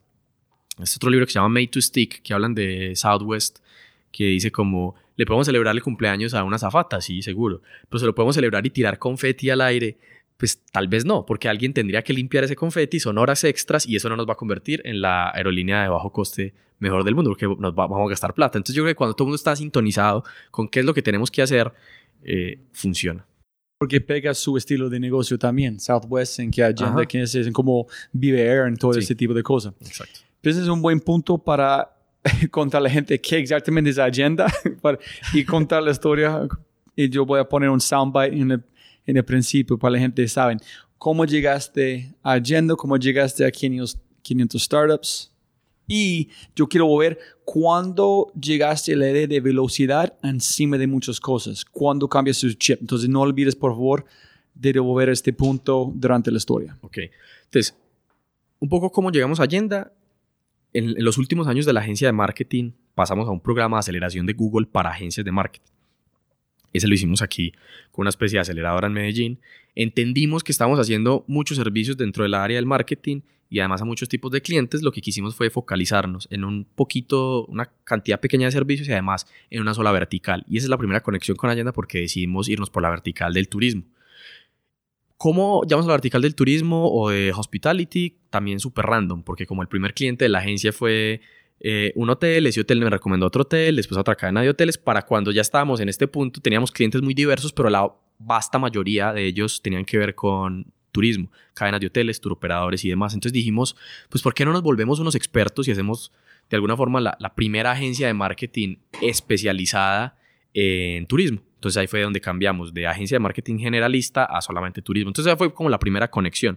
Ese es nuclear. Ese es nuclear. Todavía la primera negocio de hace mucho tiempo. Exactamente. Que durante esos 7, 8 años que vivió nuclear, pues en, medio hubo otros spin-offs que son los que, de los que estaba hablando ahorita, pero finalmente en esos últimos años decidimos concentrarnos en hospitality. Entonces, dicho eso, eh, conozco a Felipe, que es, cofundador de Allenda, que arrancó Allenda conmigo eh, en su momento, y pues Felipe trabajaba también para eh, cadenas de hoteles a través de una agencia de marketing en el pasado y demás. Entonces, pues ahí fue que nos, juntamos y empezamos a Agenda originalmente como un software administrativo para hoteles. Nada que ver con lo que hacemos hoy. ¿De marketing o no? Pero este salió de este marketing. O sea, digamos de alguna forma ahí empezó, se, se, se coció la idea durante cuando estaba la agencia de marketing, pero luego lo que yo hago es que vendo la agencia de marketing para poder iniciar Agenda desde cero como un producto, como un software as a service. Entonces, fue un proyecto que después no vamos a convertir este en negocio, no en proyecto, en vendirse el mercado para enfocarse en este software as a service. Exactamente. Ok, ok. Entonces, eh, eh, parte de esos aprendizajes ahí era que pensábamos por el hotelero. De alguna forma, suponíamos que su problema era administrar mejor el hotel. Suponíamos que el hotel pequeño, independiente de 20, 30 habitaciones, sufría todos los días y mejor dicho, casi que lloraba por administrar mejor su hotel. Esa era nuestra suposición y por eso creamos un software as a service. Pero ¿por qué este fue su suposición? Porque durante el tiempo de la agencia teníamos muchos clientes que eran pequeños hoteles, ellos no sabían por dónde les llegaban las reservas. Mi suposición en su momento era que como no sabían, entonces era por, el por, por, la falta de orden que tenían y porque manejaban su hotel con papel y lápiz. Entonces, si tuvieran un software para administrar el hotel, entonces iban a ser supremamente más felices porque iban a tener control sobre su hotel, sobre las ventas y demás. Y en este, de verdad, la ignorancia fue bliss no saber esta información, no tener esta información no fue dolor para ellos. Fue dolor para su mente. Si tú estás administrando este hotel, para ellos la ignorancia fue un placer. Yo no sé, en sí que yo no sé, no van a detectarme. exactamente. Para ellos, ellos lo, que entendimos luego es que más bien tenían problemas más grandes. El problema más grande de todos era la ocupación. ¿Cómo vendo más este hotel? ¿Cierto? Ese era el problema más grande. El problema de gestionar o no el hotel administrativamente, de tener un software o no, ellos no es un problema. Si el hotel está lleno, ¿qué importa si lo manejo a papel y lápiz? Pero ustedes tuvieron una empresa de mercadeo, ¿sí? Nuclear fue mercadeo digital, ¿correcto? Sí. Y encontraste algo que tú pensaste que fue un dolor de administración. Sí. Cuando el dolor de verdad fue mercadeo. Exacto. Entonces tú saltaste que ya estabas hasta lo que no fue. Hasta lo que no fue. Pasó de ser una empresa orientada en, en, en mejorarle a los clientes el B2C, conseguirles clientes, a trabajar, a fundar una empresa B2B, donde yo no tenía cliente con el usuario final o el huésped, sino que solamente tenía eh, contacto con el hotel. Y haber sabido mercadeo jugó en contra porque la forma también en mi mente que yo conocía para adquirir clientes era a través del marketing, entonces empezamos a hacer marketing para conseguir hoteles y esa no era la forma de llegar a los hoteles tampoco. El, luego aprendí que la de rule of thumb para, las, para conseguir clientes es si es B2B es sales y si es B2C es marketing en general. Otra vez, si es B2B es sales, como llamando, golpeando en puertas. Sí. Si es clientes para escalar gigantes, mercadeo. Sí, básicamente. Entonces, Espera, espera. Desde que estás en esta empresa de mercadeo digital, encontraste, quote unquote, una necesidad o un problema. Esta gente no tiene una forma de administrar sus hoteles porque cuando preguntamos cómo ayudar con mercadeo, o ellos no saben porque no tienen sistema para administrar, para tener esta información. Entonces fui fuiste directamente o fueron directamente a este un sistema de software en cómo administrar un hotel de tamaño pequeño. Exacto. Cuántas habitaciones, cuántas llenas, cuántas está haciendo checkout, cuánto pagaron, cuántas personas, si fue una mujer, si una familia, para en el futuro vender esta información con mercadeo. Para, para, para que el hotel tuviera mejor información de exactamente de cómo vienen sus clientes, de cuán lleno está. O sea, estamos hablando de que los hoteles ni siquiera en muchos casos saben cuál es su porcentaje de ocupación ellos saben cuántas habitaciones tienen en un día y si les preguntas su porcentaje de ocupación, te dicen, ah, hoy de las 15 habitaciones tengo 5 llenas, pero digamos viéndolo a nivel mensual, muchos no saben si es 20%, 50% o 70%.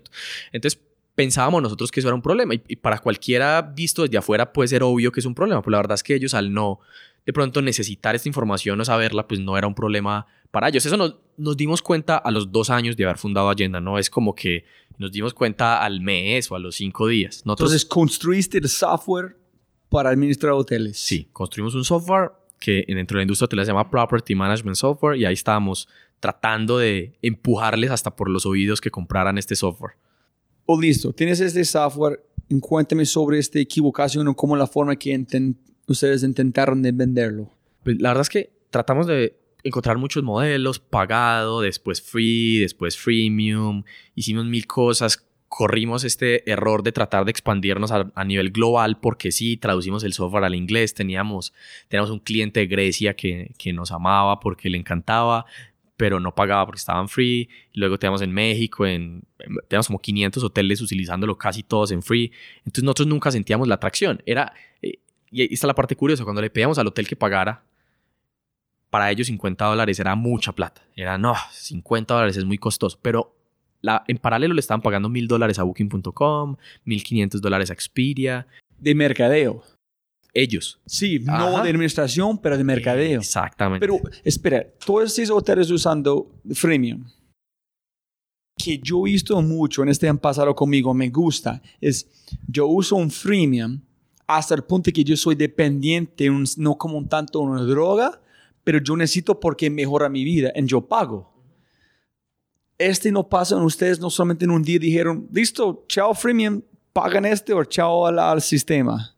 Nosotros la verdad nos metimos en un negocio que tampoco conocíamos y es el mundo del software as a service. No lo conocíamos no lo estudiamos lo suficiente, no leímos sobre eso lo suficiente y supusimos que como habían otros software triunfando a nivel global como software as a service, como freemium, como premium, como lo que fuera, nosotros lo podíamos llegar a hacer. Entonces nos metimos medio naif ahí. No digo que no haya un mercado, la verdad es que hay muchos software como esos que triunfaron. Nosotros sencillamente no fuimos capaces y, salimos huyendo al, al, siguiente, al siguiente pivot donde pensábamos que había más valor. Entonces no, no, no acabamos hasta el final. Pero cometimos una serie de errores, lo que te digo. Irnos a buscar hoteles a cualquier país sin conocimiento del mercado, donde los impuestos de cada país es diferente, el software facturaba, donde hicimos, digamos que lo hicimos todo al revés de como lo hubiéramos hecho hoy si quisiéramos enfocarnos en un software administrativo. Pero en todo este desorden encontramos el mismo patrón alrededor de todos los hoteles. Cuando teníamos el freemium y los queríamos poner a pagar, la gente prefería dejar de utilizar el software que pagar. Básicamente eso nos pasó. Probablemente porque nuestro software no era tan bueno o probablemente, creo que es un mix de los dos, porque el problema no era tan grave para ellos. Porque ya venían de papel y lápiz, de volverse a papel y lápiz no les importó tanto. Andrés, en todos los artículos que yo he visto sobre vos en Agenda, tú hablas de este, de la necesidad, la gente está pagando Booking.com, etc. Este cantidad de plata, pero no están listos para pagar 50 por un software. Tú dijiste dos años tratando de vender software as a service. Fue señales diciendo, oye, parece ese no la dirección, hermano, para aquí, para aquí, porque este fue tu referencia, tu señal que tú usas todo el tiempo de la gente, están listos a pagar este, pero no este. Eso, Dios, todos hicimos dos años y después nos convertimos en una cadena de hoteles, pero no fue de la noche a la mañana. Como dices, todo fue un proceso de evolución, sobre cuál es la mejor forma. Entonces empezamos con de pago, luego nos dimos que no, lo pusimos gratis, luego lo pusimos freemium, luego, y ahí donde empieza el proceso de evolución, cuando empezamos a entender este tipo de situaciones de que preferían pagar mil dólares y eso porque les mueve la caja registradora, dijimos, ¿por qué no le ponemos un motor de reserva al hotel? Entonces lo que hicimos es, ya sabemos qué habitaciones hay disponibles, ven, hagamos un, la primera cosa de cara al usuario, un motor de reserva y pongámoselo al website del hotel. Entonces, de alguna forma, la persona entraba al website del hotel, aparecía para reservar, cuando tocaban para reservar, se iba al website de Agenda, pero que por detrás estaba white, label con el nombre del hotel. ¿Pero Agenda ya existía en ese momento o no? ¿Agenda fue el software as a service? Sí. Siempre se ha llamado Agenda. Entonces solamente convertiste algo back-end a front-end. Exactamente. Fue front-end para ellos, pero también convertiste en front-end para el público para reservar una habitación. Sí, pero de un hotel en particular. Entonces realmente la gente no tenía la percepción que salía del website del hotel, sino que como todo estaba con los mismos colores, para ellos eso hacía parte del website del hotel. Entonces nosotros nos camuflábamos ahí con este, con este motor de reservas. El insight más grande ahí fue cuando le dijimos al hotel, venga, usted me paga el 10% por cada reserva que llegue por ese mismo motor de reservas. Y todo el mundo nos dijo que sí, sí, sí, sí, sí, sí, sí. Nos dimos cuenta y cada vez, hoy es más claro mirándolo al pasado, en ese momento no era tan claro, pero la industria de la hotelería está muy acostumbrada a las comisiones diferente a la industria de las aerolíneas. Pero espera, Andrés, necesito saber algo. Es que este software, yo estoy manejando un hotel, veo habitaciones, yo hago clic aquí, listo, yo puedo ver hasta clic, 7%, 27% ocupado, etcétera, etcétera, cuánto está ganando. Tengo dos suites, hace dos meses yo vendí tres, este mes no, el otro mes fue, ok, so tengo información de mi hotel, ¿correcto? Sí. Cuando ustedes cambiaron para ellos pueden vender o la gente pueda reservar sus hoteles fue a través del propio sitio de este hotel o estos hoteles no tienen sitio tampoco? Fue, fue a través del mismo sitio del hotel. Lo que hicimos fue que agarramos cinco hoteles que teníamos confianza con ellos y les dijimos, venga, yo le pongo el motor de reservas gratis, solamente págueme por cada una de las reservas. Ahora, ¿Por qué le podíamos colocar el motor de reserva? Pues porque sabíamos la disponibilidad del hotel en cuanto a las habitaciones, porque utilizaba el software administrativo. Entonces, como sabíamos cuáles eran los huecos que tenían de disponibilidad, pues eso se podían vender a través de su propio website, porque si bien tenían website informativo, no tenían website transaccional. Entonces, con eso, se hacían ya su parte transaccional y nosotros les ayudábamos en teoría a vender. Pero, ¿cómo fue la parte visual? Yo quiero saber qué vio, si este sitio de web es asqueroso, terrible, no tiene nada, las fotos son terribles. En ustedes de pronto, ¿cómo en el desarrollo de software, cómo ustedes pueden cambiar algo por el sitio, la gente puede entender actualmente y usarlo. Claro, no, lo que hacíamos era muy sencillo, le poníamos a ese sitio feo o lo que fuera a ese cliente, le poníamos un botoncito que decía reservar en línea. Si la gente tocaba el botón de reservar en línea, se iba a otra página que era la desarrollada por nosotros. Aunque tenía el logo del hotel y todo, la gente no sentía que cambiaba de sitios. Le daba a reservar y ya veía un motor de reservas propio del hotel. Como fue un PayPal en un sentido. La gente agrega el botón de PayPal, pero llevan a un otro sitio. exacto. Menos de ser Stripe como es ahorita, cuando todos a través la gente nunca salen de la aplicación. Ajá, exacto. Ah, Así es. Entonces, pero como, lo, como justamente ahí seguramente lo, lo sospechaste, muchos hoteles no tenían website. Los websites de mucha gente eran terribles a nivel de usabilidad. Yo no, quiero móviles. No, imagínate. Luego, para encontrar los accesos de ese website, porque necesitábamos entrar y cambiar, un, poner un botón de reserva ahora, no tenían los accesos, la página se la hizo un primo, del tío, del sobrino, de no sé quién, no tenían forma de entrar. Entonces, si bien no pudimos avanzar mucho en eso, montamos muchos motores de reservas, casi no se vendió porque por más que el sitio fuera hermoso, si ese sitio no tiene tráfico y no tiene marketing, pues tampoco iba a vender nuestro motor de reservas. Pero el insight más grande fue, todo el mundo nos dijo que sí al 10%. Ese fue el insight. El insight es, si les vendemos, nos van a pagar. Ese fue el insight. Aquí es una pregunta demasiado importante. Dos años. La gente le encanta lanzar palabras sin dar una profundidad aquí están diciendo. Es decir, perseverancia, etcétera, etcétera, etcétera, etcétera, etcétera. ¿Ustedes por qué están siguiendo, avanzando? Sin embargo, si tú sabes que la idea no funciona, ni ustedes tienen idea, ¿por qué avanzaron? Dos, ustedes llegaron al punto donde estás natural a través de solamente escuchar en ver qué es en su ambiente. ¿Me entendés? Yo quiero entender cómo llegaste desde cero, que okay, obviamente no funciona, a este hallazgo, tener la capacidad de entender este hallazgo, en seguir puliendo hasta donde estás en este momento. Claro.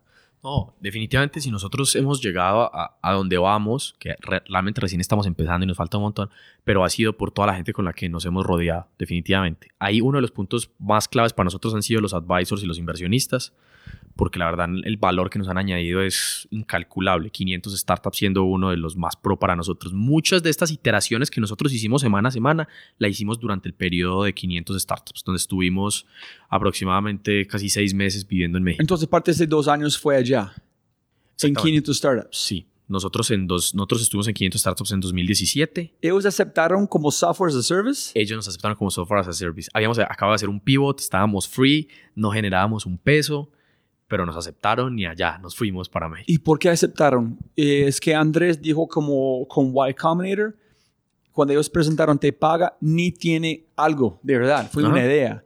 Pero vieron que ellos han hecho con Tapsi, y dijeron, listo, de una, entra. ¿Ellos están invirtiendo en ustedes o ellos vieron algo en, en agenda? Yo, lo que ellos nos dicen a nosotros fue que realmente fue por el equipo. O sea, la realidad es, y hoy lo entiendo cada vez más, en, la, en los early stage, o sea, desde pre-seed, seed y Serie A, es el equipo. ¿Cierto? Porque finalmente, mire, miremos este, esta analogía sencilla y es un gran equipo, no estoy diciendo que nosotros lo seamos, pero un gran equipo puede ejecutar una idea muy mala. ¿Por qué? Porque la ejecuta y se da cuenta que no puede y vuelve y vuelve y vuelve hasta que eventualmente la convierte en una buena idea. En cambio, un mal equipo con una brillante idea, pues no es capaz de ejecutarla. Eso me pasa cuando alguien me dice, ay, a mí se me había ocurrido la idea de Rappi, yo por qué no la hice antes. ¿Cierto? Que alguien, como, como si tener la idea fuera lo que agrega valor. El valor es estos genios ejecutando todo el día y las cosas que han logrado hacer. Entonces, no es tener la idea, es, es poder tener el, equipo que es capaz de ejecutarlo. Entonces, la verdad, nosotros entramos por eso. los de 500 startups juraron, yo creo, que, que nos íbamos a acabar porque cada ocho días pivoteábamos la idea, la verdad. O sea, ya después de un punto nos dijeron, ahí en serio, o sea, defínanse qué van a hacer porque están pivoteando cada ocho días y pero nosotros estábamos ahí tratando de aprender y, esos meses fueron para nosotros muy bonitos porque pues somos de Colombia, entonces vivíamos allá, no teníamos nada más que hacer que trabajar 24/7 y estábamos pivoteando la idea. Entonces, para, para adelantarme un poquito, casi todos estos pivots los hicimos durante el tiempo de 500 startups. Antes de eso íbamos más lento. Nos tomaba más tiempo, íbamos viendo, nos sentábamos con los clientes, pero aquí era como cada semana necesitamos métricas y métricas y a ver cómo la van a conseguir mínimo producto viable, ¿lo lograron esta semana? No, ¿qué van a hacer la siguiente? ¿Qué van a hacer la siguiente? Y tratamos de aprovechar mucho el tiempo y literal cambiamos de cosas y de prioridades y de todo siete, ocho veces durante el programa. Arrancamos siendo un software administrativo y Demo Day, que es el, el, pitch final de esto, lo hicimos como una cadena de hoteles en seis meses y hicimos una cantidad de cosas en medio. Pero Andrés, necesito más detalles, hermano. Es, uno es que cuando hablando con Simón, con Rappi, dijo, ellos posiblemente un emprendedor normal van a hacer un pivot porque ellos no tuvieron tracción muy rápido. Pero ellos sabían que su producto fue brutal y esperaron para tener la tracción que es ahorita Rappi. Sí. ¿Por qué ustedes están haciendo los pivots? El único pivot que yo he visto de ustedes que es obvio es de mercadeo de hacer que ustedes hacen ahorita. El resto se parece que ustedes están como ciegos en una habitación sin luces pegando como sofás. Sí. ¿Por qué no renuncias? Uy, puta, no, salimos de esta habitación, no hay nada aquí para nosotros. Y tercero o tercera es, yo intenté duplicar un startup aquí que mis amigos que han arrancado en los Estados Unidos. Yo tengo un amigo que yo vendí la idea, que es un desarrollador brutal, hacemos la plataforma, todo listo. Pero cuando fue el momento de golpear, como tú dijiste, en puertas, en vender, dije, puta, no quiero hacer este. Entonces no me, interesa golpear ni hacer el trabajo, el trabajo.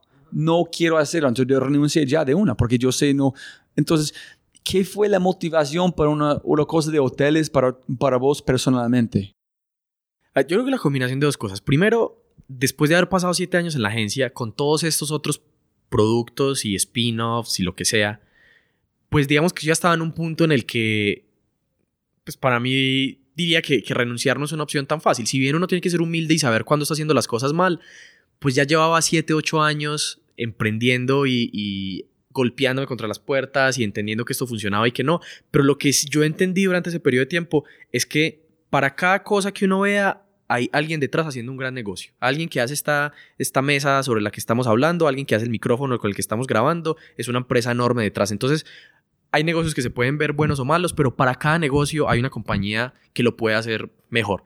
Entonces, realmente la única forma o la, única llama que nos sostuvo, además de esa un poquito eh, resiliencia aprendida, pero realmente fue el poder encontrar conocimiento, el, el, poder darnos cuenta cada vez que estamos haciendo las cosas por el lado que no era. A lo que voy es, si siempre hubiéramos tenido en la cabeza que lo estábamos haciendo bien y estuviéramos siguiendo hacia adelante, a lo mejor después de que no funcionaba, o sea, si hubiéramos sido súper cabeciduros en una sola idea, a lo mejor en algún punto nos íbamos a rendir, pero la flexibilidad la teníamos porque escuchábamos que el hotel nos decía esto, entonces nos íbamos por acá y aprendimos algo nuevo. Después nos ponían un mentor en 500 startups que vio algo similar en India y nos pareció interesante, entonces pensamos otra cosa. Después hacíamos esto y nos pareció interesante. Después los inversionistas de 500 startups nos decían, venga, pero ¿por qué no prueban esto? Venga, pero ¿por qué no están haciendo esto?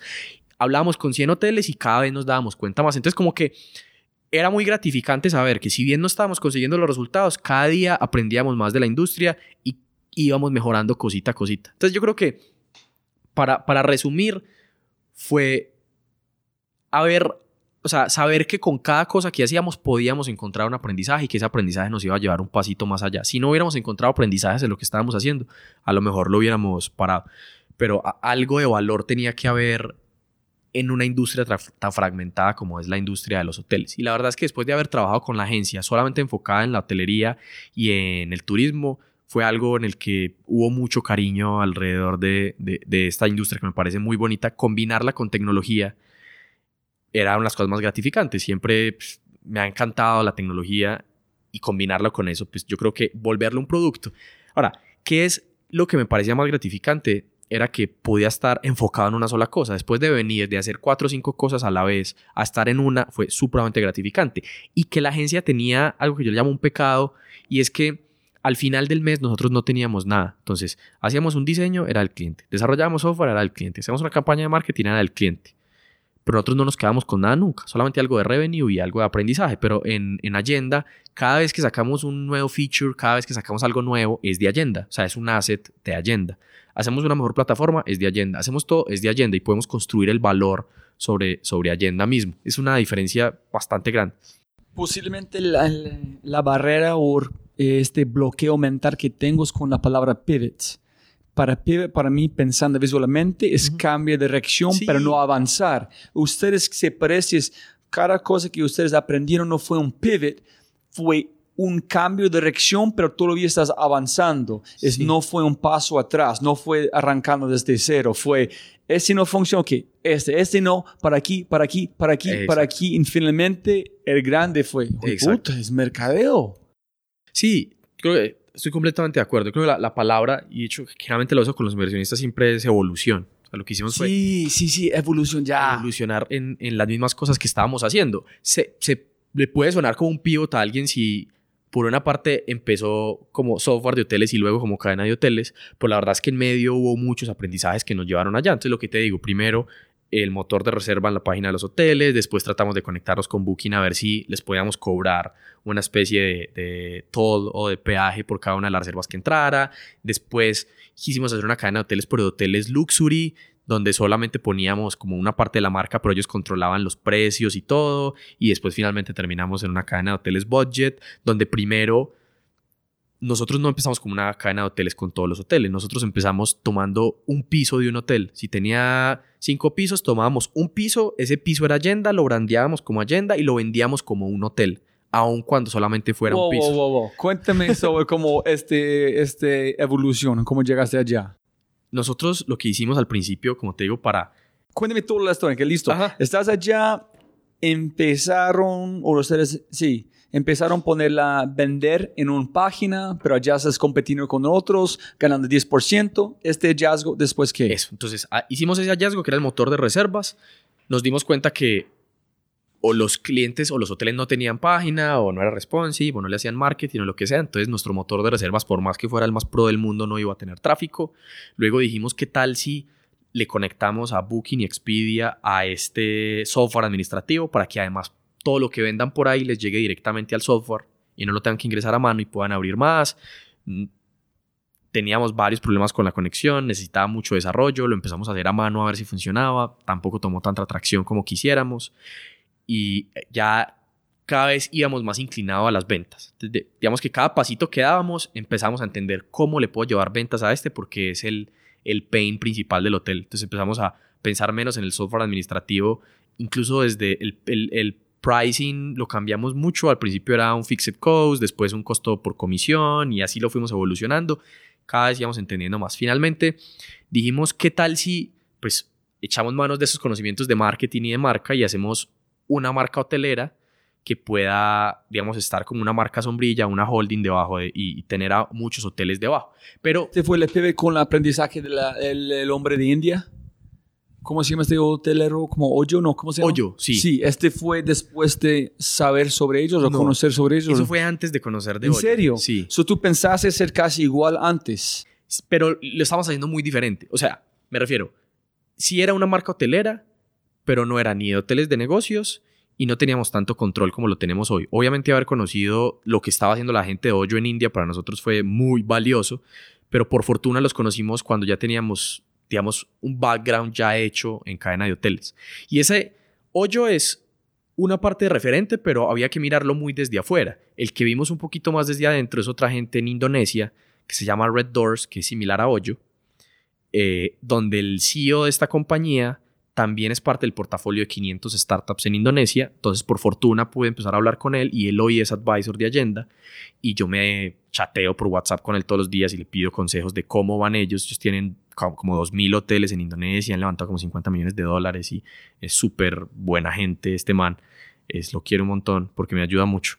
Entonces, eso también fue otra parte de la visión. Eso sumado a, a saber lo que está haciendo yo, sumado a que como otro inversionista, entró una cadena de hoteles. Tenemos entre nuestros inversionistas una cadena de hoteles grande. Eh, Y con todo ese conocimiento, más lo que estábamos haciendo en ese momento, pues empezamos a entender por dónde más nos teníamos que ir. Entonces todo eso nos sirvió de feedback. Porque en este primer modelo de cadena de hoteles, muy rápidamente te digo que teníamos hoteles de turismo que quedaban lejísimos, donde no había internet, no podían subir las reservas, no podíamos hacer auditoría. Ellos tenían control sobre las tarifas, nosotros no, podíamos, no teníamos ni voz ni voto sobre las tarifas, entonces hacían lo que querían y no podíamos aumentar las ocupaciones y no podíamos vender en Booking, Expedia, Despegar, que para nosotros obviamente es una parte importante de nuestro negocio. Entonces luego de que con todo este input de todas estas personas, advisors y además ahí entraron diferentes tipos de inversionistas, que tenemos inversionistas colombianos, mexicanos, estadounidenses, fondos, de, digamos, de muchas partes. Todo ese input, escucharlos a todos y entender qué estaban haciendo nos llevó a construir Agenda Hoteles como lo tenemos hoy, como una cadena de hoteles, de hoteles de negocios, una cadena de hoteles budget. Pero, espera, cuando tú, cuando ustedes estaban en poner una marca en tener hoteles, ¿Cómo fue este negocio? Yo no entiendo exactamente qué fue esta idea. E, es este primer... O pisos, tal cual. Ah, bueno. ¿Cómo fue el estatus de este allá? Sí. Entonces, luego de haber hecho esto de, de, hoteles como Luxury en las afueras de las ciudades y ya de decidir empezar con como, como cadena de hoteles económicos, dijimos, ¿por qué para empezar, en vez de tomar el riesgo de tomar todo un hotel, ¿por qué no tomamos algunas habitaciones del hotel? Si tenía 50 habitaciones, ¿por qué no tomamos 5? Y esas cinco fuimos y le pusimos cojines verdes de Allenda y las brandeamos con Allenda por todas partes y vendíamos esos cinco habitaciones como si fueran un hotel. Entonces decíamos... Como el Hotel Allenda. Como el Hotel Allenda. Entonces, llegas a un hotel, cada habitación diferente, menos cinco que se precie como ustedes. Exactamente. ¿Cómo convenciste a alguien cómo cambiar 10 habitaciones? Era un ejercicio bien curioso. La verdad es que cuando los hoteles tienen poca habitación, poca disponibilidad, eh, poca ocupación, pues de alguna forma yo le estoy comprando ese riesgo y le digo, pues esas habitaciones no las va a vender, véndamelas a mí y véndamelas más baratas y cámbiemelas. Así fuera una o dos habitaciones. Había hoteles que teníamos una o dos habitaciones solamente. Pero tú estás asumiendo el riesgo de vender el espacio. Sí. Entonces, ¿tú ganaste qué porcentaje cuando vendieron? Tú ya compraste y solamente aumentaron el precio para ganar como 25, 30%, entonces compraste de ellos de 75 mil pesos para noche, pero vendiendo 120 o algo así. Exactamente, entonces nosotros solamente nos ganamos esa diferencia, pero era muy curioso porque de alguna forma el hotel interno nuestro competía con el hotel. Teníamos dos cuentas de booking.com, una para el hotel chiquito y otra para el hotel, eh, el hotel tenía otra y eso era, eso, eso, eso, ni se podía. Luego, o sea, al principio lo hicimos porque íbamos rápido, pero eso, eso ni se puede. Porque un hotel no puede, no puede dar dos, dos direcciones con el mismo hotel. Eso lo hicimos al principio, incluso ni lo sabíamos. Y fuimos y hablamos con ellos y lo que fue. Pero eso nos ayudó en ese pequeño tiempo en el que se podía a poder tener más ocupación y más clientes. Eso fue un, periodo muy pequeño y luego pues ellos obviamente nos dijeron, venga, esto no se puede hacer, eh, hay que bajar todas las propiedades. Entonces luego ahí por fortuna ya teníamos hoteles completos. Ok, entonces en este punto estás forzado de vender todo porque ustedes ya pagaron por cada noche de un tiempo de un hotel. Entonces ustedes tienen que vender sí o sí o pierden la plata como el hotel pierden la plata. Exacto. Entonces la confianza del hotel fue súper. Págame. Págame. Si la gente llega, tiene la habitación, pero ustedes me pagan por hacer este. Exactamente. Ok. ¿En qué fue lo próximo? Cuando tienes todo un hotel, ¿cómo funciona? ¿Solamente un rebranding de todo el hotel como estilo agenda o qué? Sí, o sea, ya lo que dijimos es, ya, ya llegó el momento, eso fue un periodo de tiempo muy cortico, digamos, ya, ya llegó el momento de tener los hoteles completos. Eh, ya entendíamos un poquito cómo funcionaba, en dónde vendíamos, cómo vendíamos. ¿Qué significa hotel completo? Es ya no tener tres, cuatro habitaciones, sino que tener el control completo del hotel. ¿Control de precios y vender o de marca también? De todo. Entonces, digamos, lo que hacemos es que funcionamos a través de un sistema de franquicias. Entonces, nosotros franquiciamos a un hotel. Ese hotel ya se volvió un hotel Allenda desde el punto de vista de marca. Ya le colocamos el logo de Allenda afuera. So, antes de poner como palabras, fue franquiciar cinco habitaciones. Sí. Este vez fue franquiciar el hotel. Exacto. Hasta el man, hasta su compartimiento, hasta estilo, ese tipo de cosa. Exacto, franquiciar todo el hotel. Obviamente lo que nosotros estamos haciendo es de cara al usuario solo le garantizamos unas cosas muy, muy básicas, que es lo que normalmente el viajero de negocios necesita. Necesita un lugar para ir a descansar. Entonces siempre decimos que somos expertos en básicos, es decir, expertos en que las cosas básicas funcionen bien. Que si prometemos agua caliente, el agua salga caliente. Que si hay wifi, hay wifi. ¿Cierto? Entonces prometemos seis cosas dentro de, de, nuestra promesa al usuario final. Esas seis cosas son las que buscamos en los hoteles que franquiciamos, que podamos garantizar que esas seis cosas funcionen y que todo el hotel lo podamos administrar bajo la marca de Allenda. ¿Por qué tomaste esa decisión? Se parece un gran salto. Ese no es una decisión pequeña, eso es gigante. Franquiciamos un hotel total. ¿Cómo fue la decisión hacer este? Eso, pues, de alguna forma no es inventar la rueda, la verdad es que muchas cadenas de hoteles hoy franquician hoteles completos, como lo puede ser Best Western, incluso Marriott, Hilton, eh, franquician hoteles Ah, completos.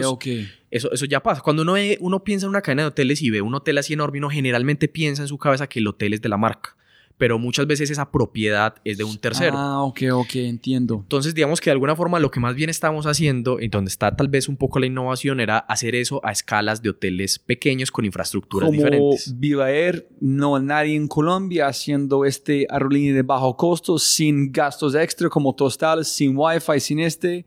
Entonces entraron en el mercado de bajo costo, pero de franquicias. Exactamente. Entonces lo hicimos en low cost, pero, pero a, a través de un modelo de franquicias, donde el hotelero continúa operando el hotel, él sigue operando el hotel, pero ya lo hace bajo la franquicia de Allenda, que implica muchas cosas. Pero la marca Allende fue de ustedes. Sí. Entonces, menos de comprar una franquicia de Best Western que ya existe, ustedes inventaron en- la marca, que es diferente. Exacto. E, Es, es muy curioso porque cuando uno piensa en las franquicias de cualquier negocio, el, el comportamiento normal es, alguien tiene un restaurante, hace la mejor comida, la hace de la mejor forma, la lleva haciendo 10 años y luego que ya lo sabe perfectamente, franquicia el negocio para replicar. Nosotros empezamos al revés. Nosotros empezamos franquiciando un negocio que no conocíamos. Entonces empezamos haciendo una franquicia de un negocio del que no teníamos nada de expertise. Y la, la fuimos, o, o digo la fuimos o la vamos construyendo eh, sobre el paso. Eso implicó que al principio tuvimos muchos problemas, hoy todavía lo seguimos teniendo, y, pero a lo mejor ya tenemos menos que antes y en un año vamos a tener menos que hoy, pero empezamos al contrario, básicamente franquiciando un negocio que no conocíamos. Y la decisión franquiciar solamente un piso o algo allá fue a través de su conocimiento de qué pasó con las mascotas, que ojo, poco a poco hacemos este y escalamos. No, el, framework definitivamente fue ese, que es hacer cosas pequeñas. Pero tampoco nos estábamos inventando la rueda. Muchas de estas compañías que funcionan en Southeast Asia, etcétera, arrancaron con un modelo parcial hasta que se fueron a un inventario, digamos, total. Entonces, de alguna forma, ya habían ciertos indicios de que en algunas industrias se pueden hacer como estas franquicias parciales para empezar. La verdad es que hoy ya cada vez es más difícil porque pues, no puedes abrir tus cuentas de Booking y porque pues, hay muchas cosas al- alrededor de conseguir la demanda directa, pero, pero, pero sí, básicamente empezó también basado un poco en los modelos que, que han ido existiendo. Red Doors es Indonesia, tú dices. Red ¿sí? Doors, sí, Indonesia. ¿Cómo se llama su compañero de este Red Doors, este fundador? Sí, se llama Amit. Amit, cuando hablaste con él, ¿has preguntado o has tenido este tipo de conversación con él sobre el proceso de él? Sí, o sea, es que la verdad, la verdad es que muchas de las cosas que nos han nutrido ha sido el proceso que ellos han tenido. El proceso que ellos han tenido, la cadena de hoteles que invirtió en nosotros y todo lo demás. Es poder, de nuevo, es el mismo ejercicio que con los libros. Es para qué me voy a inventar algo, para qué voy a pasar 10 años descubriendo algo que alguien ya descubrió y lo sabe. Entonces, esta gente, pues obviamente también tuvo ese proceso y nos dijo cómo lo hacían al principio, cómo lo hacían. Y hoy sabemos un poco eh, cómo lo hacen hoy día. Eh, es decir, él, no me habla mucho desde el punto de vista de qué es lo que hacen propiamente ahí. Yo más bien le pido consejos sobre mi situación puntual y le digo, ven, tengo esta, esta situación, ¿tú qué me sugieres? Entonces él me dice, ven, yo le sugiero que se vaya por aquí o que se vaya por allá, porque obviamente pues, tiene su compañía y está haciendo sus cosas allá. Pero sí, eh, eh, palabras más, palabras menos, no nos hemos inventado nada, estamos agarrando cosas, ideas. Y no, donde me voy con este Andrés es escuchando tu historia, todo lo que han pasado, vivido para llegar a Agenda, y vamos a seguir con las historias. Se parece que no hay otra forma de terminar hasta donde estás. Es si tú vas a trabajar en esta industria, encontrar las barreras, quién está liderando, dónde están oportunidades, vas a llegar a un hotel de bajo costo que es una franquicia. Es que ese es el punto en el momento en este negocio, en el mundo de los hoteleros, donde terminas. Entonces yo quiero saber si Amit pasó por normal, el único punto de, punto de terminar fue igual, pero en Indonesia, si me entendés, es que todo lo que ellos van a hacer van a terminar sí o sí en donde estás. Entiendo. Pues no sabría decir, porque la verdad, o sea, la historia de Amit es que él fue un, un C-Level en una de las agencias de viajes en línea más grandes de, de Southeast Asia que se llama Make My Trip. Entonces él tenía una posición de C-Level, había trabajado allá durante mucho tiempo y tal vez un poquito tenía ese olfato del mercado y a lo mejor pudo eh, tener esa visión y encontrarla más fácil que para nosotros, que para nosotros fue muy difícil. Ahora, lo que, lo que siempre recalco es que hay empresas muy grandes que hacen software administrativo para hoteles pequeños. Eso no es un mal negocio. Creo que es un gran negocio si se hace bien, si se tiene la expertise en software as a service y demás. Entonces yo creo que en medio de esto hay muchos negocios. Hay empresas que solo se dedican a conectarse con Booking, Expedia, Despegar y entregar una especie de tubo para que la gente se conecte, que es una API, que se llaman Channel Managers. Hay empresas que solo se dedican a eso su único trabajo 100% es conectarse con las agencias de viajes en línea y ya, y entregar una información. Entonces, en, esto hay un montón. Hay empresas que solo se dedican a colectar los reviews de Booking, Expedia, Trivago, TripAdvisor y sumar todos esos reviews en una plataforma y entregárselos a una cadena de hoteles para que haga un análisis. Entonces, hay muchos negocios alrededor de esto. Y yo creo que el negocio con el que la gente se sienta más segura desde el punto de vista de cuáles son los capabilities que tienen para llegar a él. en el caso nuestro, con el background en marketing, un poco tratar de llegar al cliente final para nosotros no era tan challenging. Es decir, obviamente eh, es tal vez nuestro reto más grande, pero había más capabilities desde el punto de vista del marketing, por lo que encontrar huéspedes para los hoteles para nosotros era un poquito más natural que para alguien más, ¿cierto? De pronto si alguien tiene un background más solamente en tecnología, le gustará, no sé, crear una herramienta para hacer los precios dinámicos de un hotel, así como los hacen en aerolíneas. Y podría meterle AI, Machine Learning y lo que quiera para detectar cuándo sube el precio, bajarlo, subirlo. Pero creo que va muy... Depende de eso, de cuál es el background de las personas, con cuál se sienten mejor.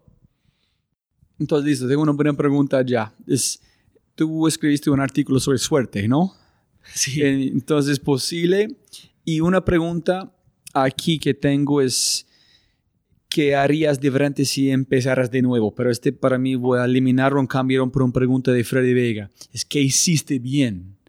Es que en un sentido que yo veo es todas las cosas que ustedes hicieron mal fue una guía para llegar al éxito. Si ustedes estaban expertos en software as a service, no tiene agenda ahorita. Sí. Entonces, gracias a su falta de conocimiento, tienes éxito.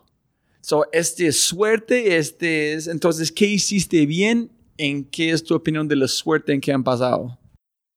O sea, yo creo que lo que hicimos bien fue ser suficientemente flexibles para eliminar el progreso que ya llevábamos en algunas cosas. A lo que me refiero es, como, como software as a service ya teníamos clientes, ya nos estaban pagando. La decisión de decir, voy a eliminar esto y que no me paguen y voy a empezar desde cero, es muy difícil de tomar en su momento. Hoy se ve más clara, pero en el pasado era, venga, pero si ya tenemos unos ingresos, ¿cómo vamos a matar algo que ya tenemos ingresos? Y tal vez es una de las decisiones más complejas. Entonces yo creo que lo que hicimos bien fue no atarnos a nada y decir si creemos que hay una mejoría, nos vamos por allá y no importa, si nos pagaban 10 mil dólares al mes, pues que ya no nos paguen nada cero pesos, perdimos 10 mil dólares al mes, pero es porque creemos que el foco y los recursos los tenemos que poner en esto. Es, es una de las cosas, dice, dice un inversionista muy famoso, que cuando habla con un emprendedor que quiere hacer un pivot, que ese sí sea un pivot completo y le pregunta, ok, ¿y qué va a hacer con lo que estaban haciendo antes? Cuando el emprendedor responde, no, lo vamos a mantener porque es un revenue stream, él no es tan confiado en que van a tener éxito. Porque definitivamente si hay cuatro, tres o cuatro personas en el equipo, los recursos tienen que poner en una sola cosa. La mejor respuesta ahí es, ¿qué van a hacer con eso? No lo vamos a eliminar todo y vamos a empezar desde cero. No, no solo la mejor respuesta, es la mejor acción para tomar. Yo creo que tal vez eso es una de las cosas que creo que, creo que hicimos bien. Gran pregunta de Freddy, lo admiro un montón. Yo, yo pienso, es, voy a buscar en este torrent con vos el ADN de, de, un emprendedor latino. En este es otro. Andrés Gutiérrez dijo, cuando ellos presentaron en Te Paga, como en YC, ellos tuvieron una cosa que fue un sistema de PayPal, PayU, y ellos están ganando un montón de lucas. Pero los dos ingenieros dijeron, no, hermano, la billetera móvil es todo. Y nos digo, no, estamos ganando plata. Y ellos presentaron los dos, los dos ingenieros, Juan y pienso que Sebastián, dijeron, no, vamos por la billetera. Y digo, no, para el otro.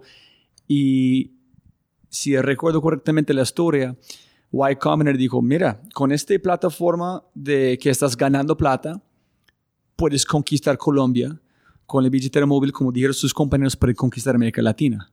Entonces, entonces ellos mataron plata, mataron algo de progresión para avanzar más rápido. Entonces, posiblemente, como tú dijiste, no es necesario flexible, es la capacidad de matar algo que el resto del mundo vean bien, pero ustedes vean velocidad mejor en diferente en otro lugar. Una, una de las preguntas que hacen en Wine Combinator siempre es, ¿qué es esa cosa en la que muy poquitas personas están de acuerdo contigo?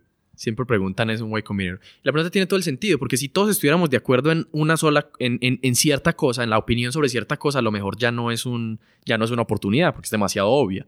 Las grandes oportunidades están en esas cosas que muy poquita gente agree with me porque no es tan obvio, ¿cierto? Que es la historia de Airbnb. Pues definitivamente cuando, cuando al principio ellos hicieron el pitch, todo el mundo le decía quién se va a querer quedar en la casa del otro. Muy poquita gente eh, estaba de acuerdo con ellos en que eso era una, una, buena idea. Muy, muy poquita gente. Sonaba una pésima idea.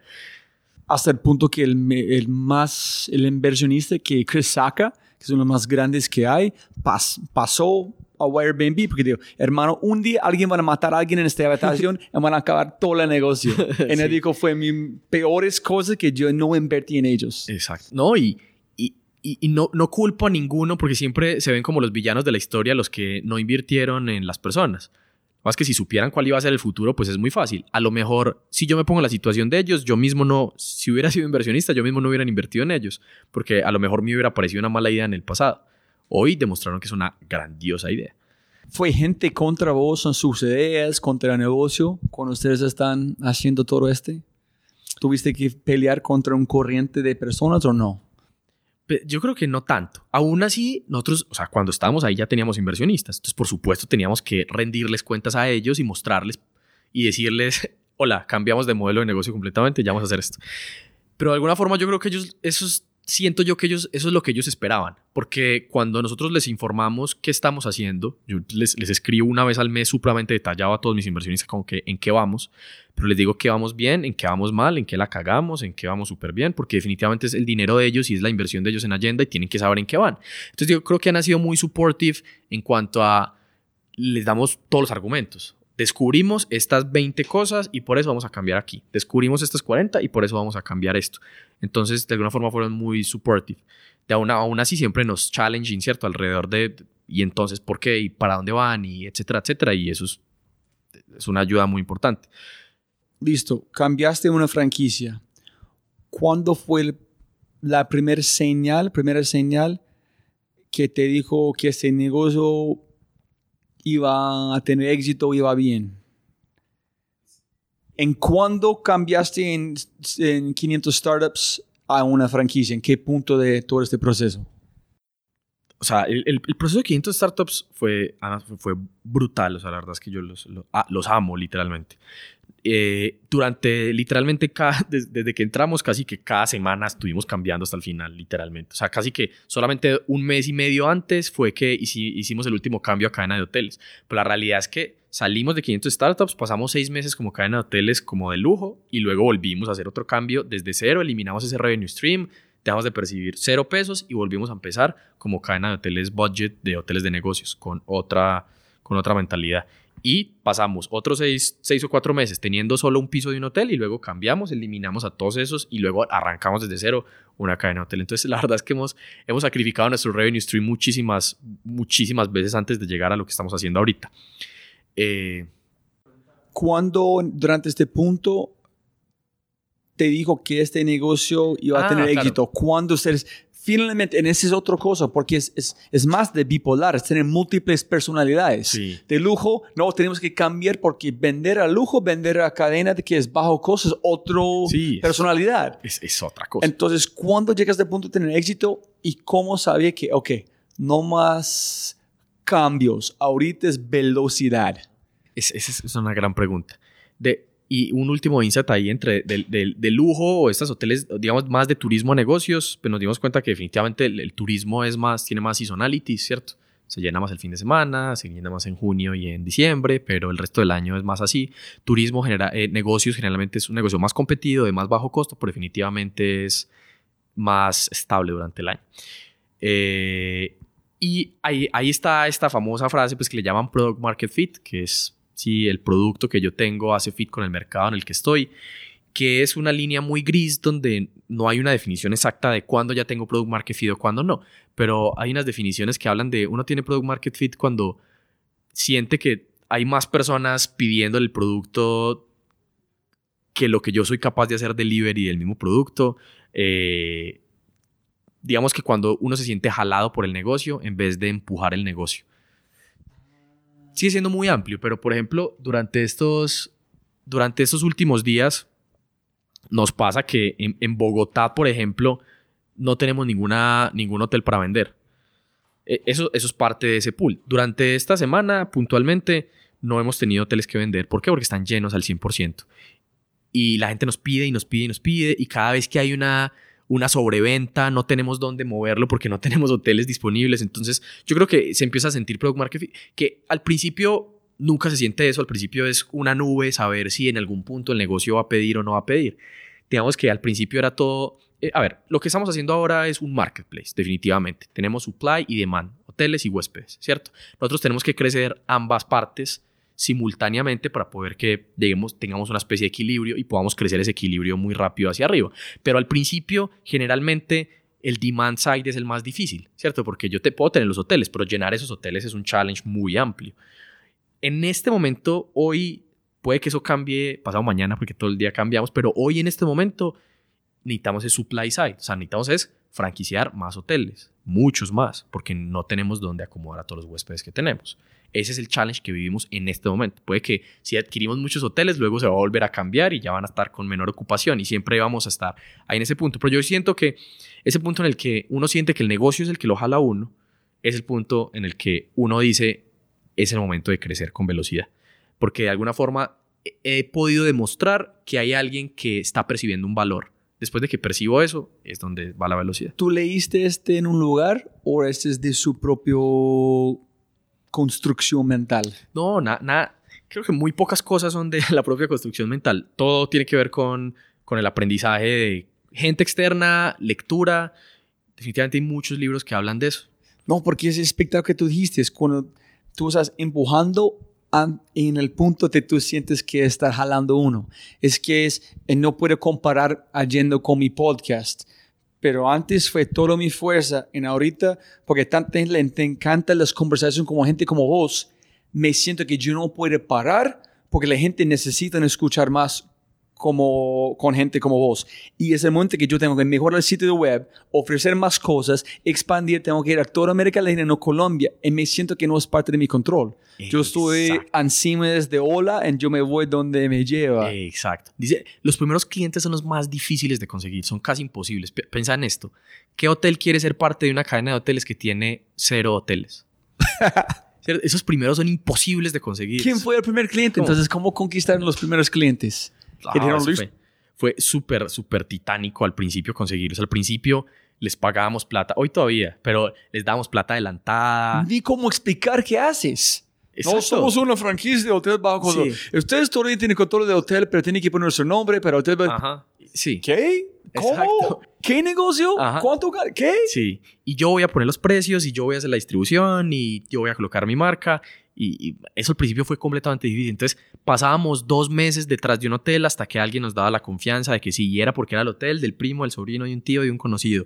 Y después, y así, de muy poquito. La verdad es que nos costaron muchísimo, nos costó mucha plata, perdimos mucha plata en los primeros hoteles, o, más bien invertimos, si lo vemos en el pasado, porque entonces les garantizábamos una plata para poder que se metieran a nosotros. Y bueno, eso fue un aprendizaje. Pero conforme pasa el tiempo, hoy nos llaman hoteles a decir yo quiero ser parte de la cadena, yo quiero ser parte. No nos pasa tanto como quisiéramos, pero siento que después de que tengamos cada vez más, nos va a seguir pasando más. Y lo mismo pasa con los huéspedes. Conseguir que, los primeros huéspedes quisieran reservar en esta cadena de hoteles. Porque pensamos que, ¿cuál es la primera impresión cuando yo voy a un hotel de, no sé, 15 dólares la noche? Es, marica, me van a robar, eh, ¿dónde quedará eso? Si será de verdad, no sé qué. Pero luego de que ya empezamos a construir una marca y la gente que sabe que somos una cadena de hoteles que cuida y que somos expertos en las cosas básicas, pues ya hay personas que empiezan a hacer recurrencia. Ahora, no es lo mismo medir la recurrencia en un negocio que es que la gente puede pedir el mismo producto dos o tres veces a la semana, digamos Rappi, digamos que obvio, ellos tienen mil challenge, tal vez mil veces más que nosotros, pero de alguna forma pueden medir en un espacio más corto de tiempo si está funcionando o no, si la persona recompra y recompra y recompra, porque yo, yo soy fan de Rappi, yo pido Rappi cinco veces al mes, pero las personas que se quedan en hoteles se quedan dos veces al año. Entonces entender si le gustó o no es esperar seis meses para saber si este cliente va a ser recurrente o no en mi cadena. Entonces también tiene un montón de challenge. Entonces esto lo que termina creando es una cosa que se llama un network effect.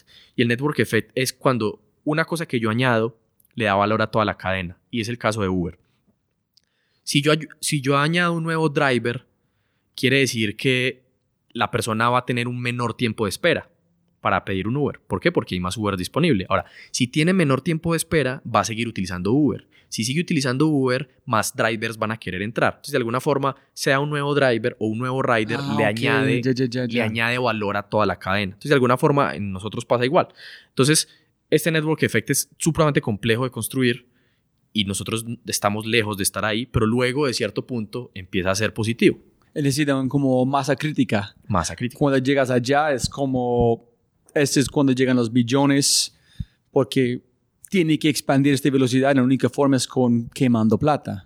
quemando es, es invirtiéndola, pero no de la manera más eficiente.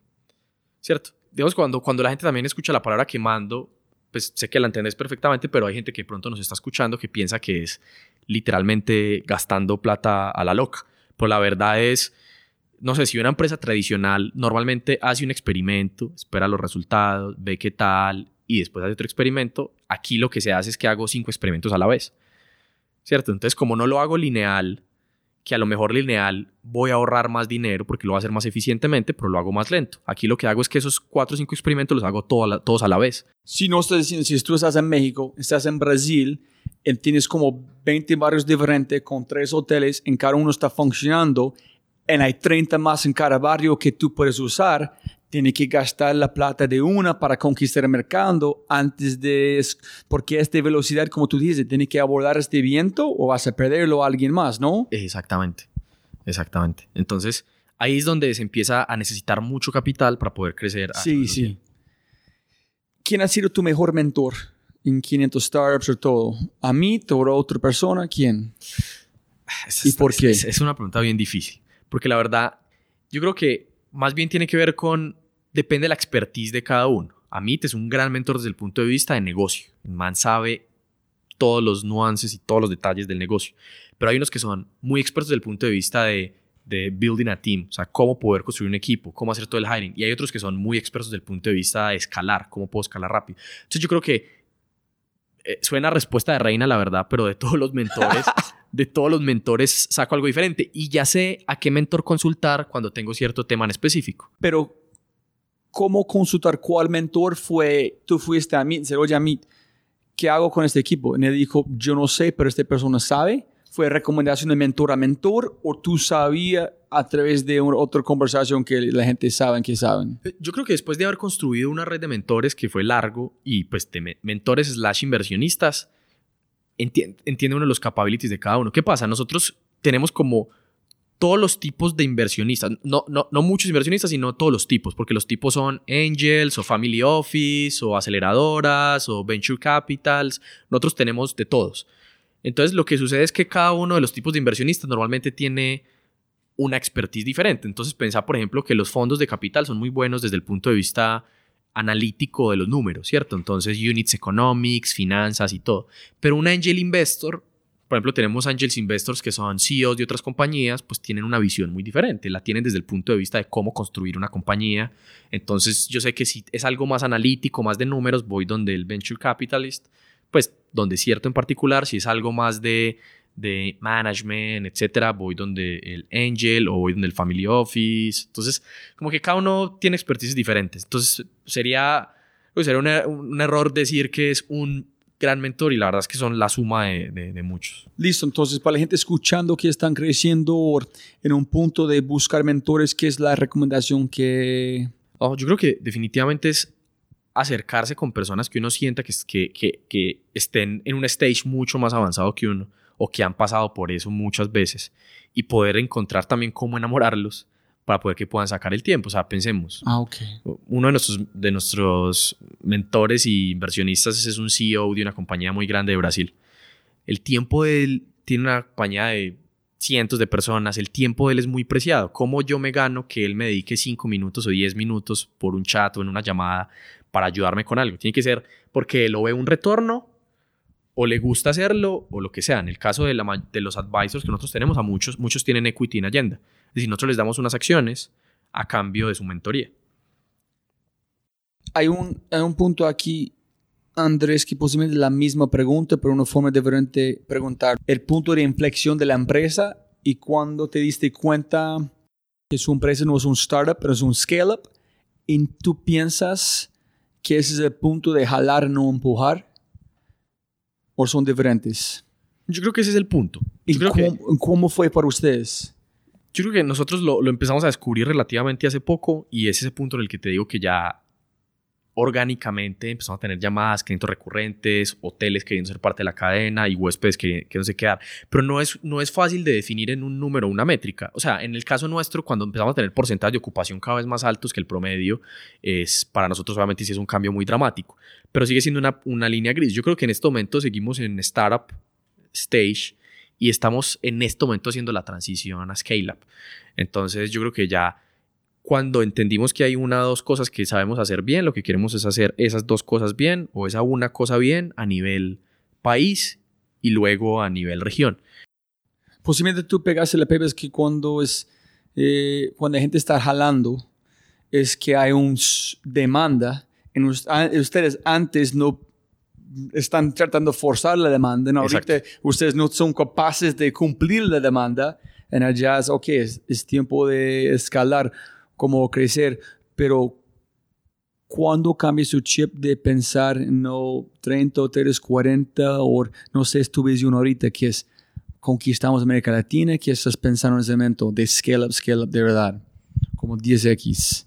Sí, el, el, siento que ese, ese es justamente la etapa en la que estamos y en la que estamos aprendiendo. Y los últimos libros que me he leído todos tienen que ver con escalar, porque definitivamente es, es, un, es un proceso extraño a mí que nunca había llegado. Si lo pensamos en todas las compañías que tuve antes, pues todas llegaron a un punto muy pequeño, ¿cierto? Tanto en equipo, en facturación, en todo. Entonces, por primera vez, considero con orgullo un novato CEO en escalar por primera vez estamos llegando a la etapa en la que tenemos que escalar. Entonces, pues lo que primero tengo que hacer es conseguirme los advisors correctos que ya tenemos, conseguir el conocimiento interno y pensar de 1 a 50 hoteles fue completamente difícil, pero ¿cómo vamos a hacer de 50 a 500?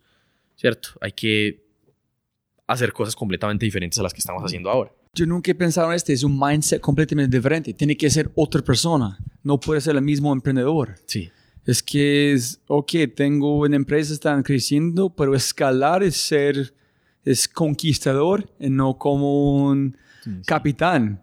No, tú, tú, tienes una destinación para conquistar, no estás explorando más, ¿no? Exactamente. ¿Cómo fue su proceso de empezar y cómo fue en conectar este con SoftBank? ¿Este tuvo una relación con la inversión de SoftBank o no? en su mentalidad de chip con la plata que entraron porque obvio hay más presión que claro. hijo pucha. Sí, no, definitivamente. Entonces, ahí, para conectar, te digo, creo que estamos pasando en la transición a hacer una scale-up. Entonces, todas las respuestas alrededor de cómo escalar te las debo para el podcast que grabemos dentro de dos años.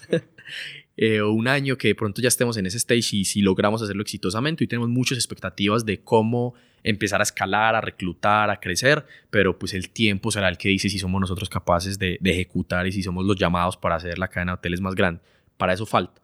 Ahora, la inversión de, de SoftBank para nosotros, pues obviamente, digamos que nos tomó por mucha sorpresa, porque definitivamente es, es el fondo de tecnología más grande del mundo y que, que, nos viera a nosotros y viera a nosotros una, una oportunidad de invertir en nosotros, para nosotros fue muy significativo, porque lo que vimos es que había algo, no sabemos qué, pero que estábamos haciendo bien y hay algo de valor en lo que, al menos los inversionistas perciben algo de valor en lo que nosotros estamos haciendo. Esta, esta inversión, te digo, a nosotros nos llega muy por sorpresa, nosotros estamos levantando una ronda de inversión que se llenó muy rápido. ¿Seed A o Seed B o dónde está? Eso es Seed. Ok. Una Seed, estamos levantando, la verdad, como 500 mil dólares. Este fue ustedes están en este proceso. Sí, estábamos en proceso de levantamiento, pero por para seguir. Pero también que, pe- que pena Sí. un paso atrás. ¿Por qué decidieron hacer un seed? Ok. Necesidad de este jalar, tenemos que crecer, necesitamos plata. Otro diferente. Sí, yo creo que como lo veníamos haciendo desde antes, levantando pequeñas porciones de capital, siempre había sido qué es lo que necesitamos para llegar a descubrir la siguiente cosa, digamos, del, next- del ne- next stage. Entonces levantamos un poquito, hacíamos algo más, luego pasamos al programa de 500 startups, ahí nos dan un pequeño capital que es muy meaningful en su momento, éramos tres personas, entonces con eso éramos capaces de llegar al siguiente stage, luego al siguiente stage, entonces yo creo que aquí el paso natural era, ya entendimos más o menos por dónde es en cuanto a por cadena de hoteles y eso, venga, levantemos un poquito más de capital para seguirlo entendiendo. Yo creo que como que cada una de las etapas refleja, digamos, desde el punto de vista de inversión, refleja un stage, un mindset y, un stage muy diferente a nivel de compañía. Luego, digamos, la serie A es termine de refinar, o sea, el, el el pre-seed es como esta gente se ve que tiene energía, démosle estos pesitos a ver si son capaces de construir algo. Luego el seed es como se ve que están construyendo un mínimo producto viable que se pareciera funcionar, pues démosles esta plata a ver si logran empezar a generar ingresos o algo. Y después es como ya generan ingresos, ya tienen algunos clientes, serie A, démosles este dinero para que pulan su modelo de negocio. Y luego serie B es que repliquen esto a nivel global. Nosotros apenas vamos por la seed round, entonces estamos pre-serie A. Entonces, en ese es el punto en el que estamos. Entonces, ya estamos levantando esta ronda. Estamos levantando originalmente 500 mil. La verdad es que fuimos muy suertudos y hubo mucho interés y casi que se llenó en una semana. Entonces, luego, pues ya habíamos empezado a ejecutar. Y, la verdad es que la, la gente de SoftBank llega por, ¿qué digo yo? Entropía, suerte. Por alguna razón habían escuchado de nosotros. eh, y terminamos pues, hablando con ellos muy de la nada, muy random.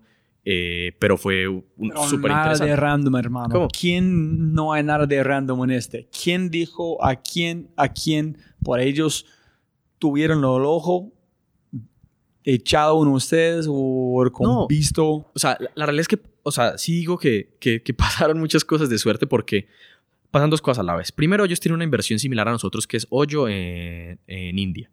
Esta compañía es enorme. Entonces, de alguna forma, lo que yo entiendo es que ellos vieron en Hoyo un gran modelo de negocio y cuando voltearon a ver a Latinoamérica, pues nosotros siendo muy pequeños, a lo mejor somos los que más avance teníamos dentro de Latinoamérica en esto que estábamos haciendo. Entonces, a lo mejor vieron como buena idea poder replicar lo que estaban haciendo eh, a través de nosotros. Mercados muy similar. India, China, América Latina. Sí, en mercados que tienen ese componente de que es un mercado muy fragmentado. Tomemos Estados Unidos, por ejemplo. Estados Unidos es un mercado con el 70% de los hoteles pertenecen a una cadena de hoteles. ¿Cierto? Entonces son hotel chain. En Latinoamérica es al contrario, 70% son independientes. Entonces en un mercado que está fragmentado, pues hay una oportunidad interesante de poder hacer una consolidación. Yo, yo creo que esa fue una de las cosas. Y literalmente fue que llegamos a ellos a través de diferentes personas que le hablaron de nosotros, algunas relacionadas con inversionistas nuestros, otras completamente que no. Y literalmente en una de esas yo les escribí proactivamente, ellos me dijeron, pues está bien, tengamos una llamada, coordinamos una llamada y eventualmente súper súper respetuosamente nos preguntan si podemos abrir un espacio adicional dentro de la ronda eh, para ellos estar. Para mí fue un, un gesto muy brutal porque o sea, estamos hablando de un Wow, qué fondo lindo. enorme. Qué respeto, ¿no? un gran gesto y, y- y eso fue parte de lo que diría que nos enamoró profundamente de ellos, porque sabiendo que son un fondo con ese poder, ese capital y todo, la verdad se acercaban a nosotros de una forma, eh, digo yo, muy, muy humilde en el buen sentido de si, si nosotros podíamos abrir un espacio. Entonces para nosotros fue tremendo. Desde ese momento empezamos a trabajar con ellos, la inversión se hizo muy rápido. Cuando ellos preguntan si ellos pueden participar, para mí la, la belleza de este es no quieres cualquier capital. No quieres ser su jefe, no quieres que es una persona de otro grupo. So para mí ellos están, ellos están diciendo en una forma, sabemos que ustedes están tan exitosos en el momento que ustedes pueden escoger la plata. Nosotros seríamos honrados si tú puedes invitarnos a este mesa también para posiblemente recibir la plata en un sentido u otro. si bien ellos tienen, yo creo que las personas con más poder y más conocimiento terminan siendo las, las personas más humildes, especialmente las con más conocimiento. eso es algo que cuando visité las oficinas de Stripe, alguien me dijo. Yo cuando le pregunté por qué, o sea, por qué estás trabajando acá, me dijo, por el equipo, porque aquí la persona que es que sabe más es la persona más humilde y no tiene problema sentarse con alguien a explicarle cualquier cosa. Y yo creo que eso pasa en muchos contextos y pues, a nosotros personalmente nos pasó en este contexto donde ellos pues, nos dicen esto, nosotros obviamente estamos más que, honrados de poder abrir el, de, abrir el espacio o que fueran nuestros inversionistas. Así que ahí empezó un poco la relación. La verdad es que nos han ayudado un montón. Tienen muchísimo conocimiento de cómo hacer crecer compañías y nosotros estamos como, como el estudiante supremamente abiertos a absorber todo lo que ellos ya saben. Pues han invertido en cientos de empresas supremamente famosas, ¿no? Alibaba, WeWork, Uber y demás. Y pues si queremos estar ahí en ese top of mind, pues tenemos que dar la talla, como se dice. Esa es una de las inversiones más pequeñas que ellos han hecho eh, a nivel global. Es una inversión muy pequeña. Eh, y de hecho nosotros, digamos, de alguna forma siempre tuvimos la opción de un poco cuál, cuál era la, necesidad de capital que nosotros teníamos en su momento. Pero nosotros decidimos tomar algo pequeño para poder ponernos nosotros la presión de demostrarles a ellos que aún con algo pequeño nosotros podemos construir algo grande. ¿Ustedes tienen una junta? No. Ok, es que Andrés Gutiérrez me preguntó, pregunta a la gente si tiene una junta, si es pensando, si fue una buena decisión o no en cómo escogieron su junta. No, yo definitivamente sé que la vamos a tener en algún punto, especialmente cuando hagamos la serie Vamos a tener una junta directiva. Yo creo que es, es muy saludable. Yo he, leído bastante sobre el tema y yo creo que tener una junta es muy importante, definitivamente. Pero pues cuando, cuando la tenga y tenga esas primeras impresiones, feliz de contártelas. ¿Cómo han cambiado su vida desde este punto de SoftBank? Su mentalidad, su energía, ¿es más complicado, es más sencillo, es más con enfoque? Yo creo que la forma en que más nos han hecho challenge a nosotros es... No, a vos personal. Ah, ok. A mí, a mí personal, no como Sí, es como, ok, ser creciendo, escalar con SoftBank, en su mentalidad, mentalidad tiene que cambiar, entonces su vida van a cambiar. ¿Cómo han, han sido este...? Yo creo que somos poseedores de una responsabilidad muy grande. Entonces, a, a mí personalmente yo, la verdad es que cuando estamos haciendo todo el proceso de negociación con ellos y con el resto de los inversionistas, yo todos los días soñaba con eso, literal. Soñaba y me levantaba asustado y tenía pesadillas con que nos quebrábamos o con que no éramos capaces, porque la presión se empieza a sentir. Antes, me acuerdo que mi abuelita me decía, ay, mi hijo, usted que vive tan estresado. Y yo le decía, no, yo no estoy estresado porque tomo las cosas con mucha. La trato de tomar con calma y con felicidad, pero la realidad es que la presión sí se empieza a sentir y el estrés se empieza a sentir, porque ya no son unos cuantos, ya son muchos ojos encima de nosotros. Muchos ojos esperando que nosotros sí demos los resultados adecuados. Entonces ahí es donde, donde la presión se empieza a sentir. Entonces a nivel personal, obviamente uno tiene que saber que es un camino con muchos sacrificios y cada vez uno tiene que sacrificar más cosas, tiene que sacrificar tiempo, eh, de, no sé, de, hacer otras cosas que uno quería hacer, de, de disfrutar otros espacios, definitivamente es una realidad que hay que sacrificar mucho más tiempo. Pero si uno lo hace porque le gusta, pues obviamente para uno es parte, para mí es parte de la diversión, pero eso no quita de que a veces después de trabajar 16 horas en un día, uno obviamente, y, que todavía falten muchas otras cosas por hacer, uno sienta la presión, que después de trabajar 16 horas todavía tengas el correo electrónico lleno con cosas que sabes que son muy importantes, eso obviamente eh, suma la presión. Entonces yo creo que es la presión de, de demostrar que esa confianza que nos dieron haciendo una inversión pequeña, diciendo vamos a hacer una inversión muy pequeña, porque la verdad es que los abogados que firmaron todo esto, de parte de ellos les valieron mucho más que lo que nos invirtieron. O sea, eso es obvio, o sea, es más que claro, les valió significativamente mucho más. Entonces, es decir, ellos hicieron ese esfuerzo que no tenían por qué hacer porque creían en nosotros, ahora nosotros tenemos que salir a demostrar que tomaron una buena decisión. Sí, ese es gracias a Endeavor por esta pregunta, que es, yo nunca voy a pensar en este, que van a invadir sus sueños. Es qué presión tener, como la gente entiende, como SoftBank es el fondo para mí en el mundo en este momento. Más de Andreessen Horowitz en ese tipo de cosas, porque el nivel que ellos tienen, la plata que están invirtiendo, en tener los ojos en Colombia, en llegar a Medellín, en llegar a Allenda, ustedes, tú estás representando Colombia, con Simón, Medellín, los hoteles para el resto de América Latina. Si ustedes pueden sacar los estadios, la plata van a seguir entrando por el resto, ¿no? Sí, pues eso es lo que uno espera, que después de hacer un buen delivery de lo que esté haciendo, pues cada vez que se, tenga esas, necesidades de capital, pues pueda, pueda, digamos, darse ese ecosistema donde las personas empiecen a confiar en Agenda. Pero eso es todo un reto, te digo, o sea, nosotros seguimos estando en un, en un stage de startup 100% y nos falta todavía para llegar a, al siguiente stage. Entonces, lo que es que normalmente las inversiones de SoftBank se dan más cuando uno pues, lee las noticias de las inversiones, normalmente se dan en series B, C y D en adelante, ¿cierto? Ahorita la inversión de Rappi, tengo entendido que es una serie E. Entonces es una inversión significativamente muy grande en un stage más grande donde ellos de alguna forma entienden el potencial que tiene una empresa que ha demostrado muchísimo, que tiene muchísima atracción de poderlo replicar a nivel tal vez ni siquiera regional, sino mundial. Nuestro stage es un stage de descubrimiento, ¿no? De somos, van a ser capaces estos niños ahí con sus computadores de tratar de revolucionar una industria, pues vamos a apostarle a ver si al menos consiguen de 50 hoteles pasan a 200, pero con eso no se transforma completamente una industria todavía. Y la posiblemente esta es la pega la misma cosa. ¿Qué temas o retos te quitan el sueño en ese momento? Hasta puede que esto me lo va a seguir quitando con el tiempo, pero hasta un mes era el demand side, cómo seguimos teniendo más huéspedes y esos retos van cambiando. Ahorita que estas semanas han estado tan fuertes de demand, ahorita lo que más me quita el reto es el tema del hiring.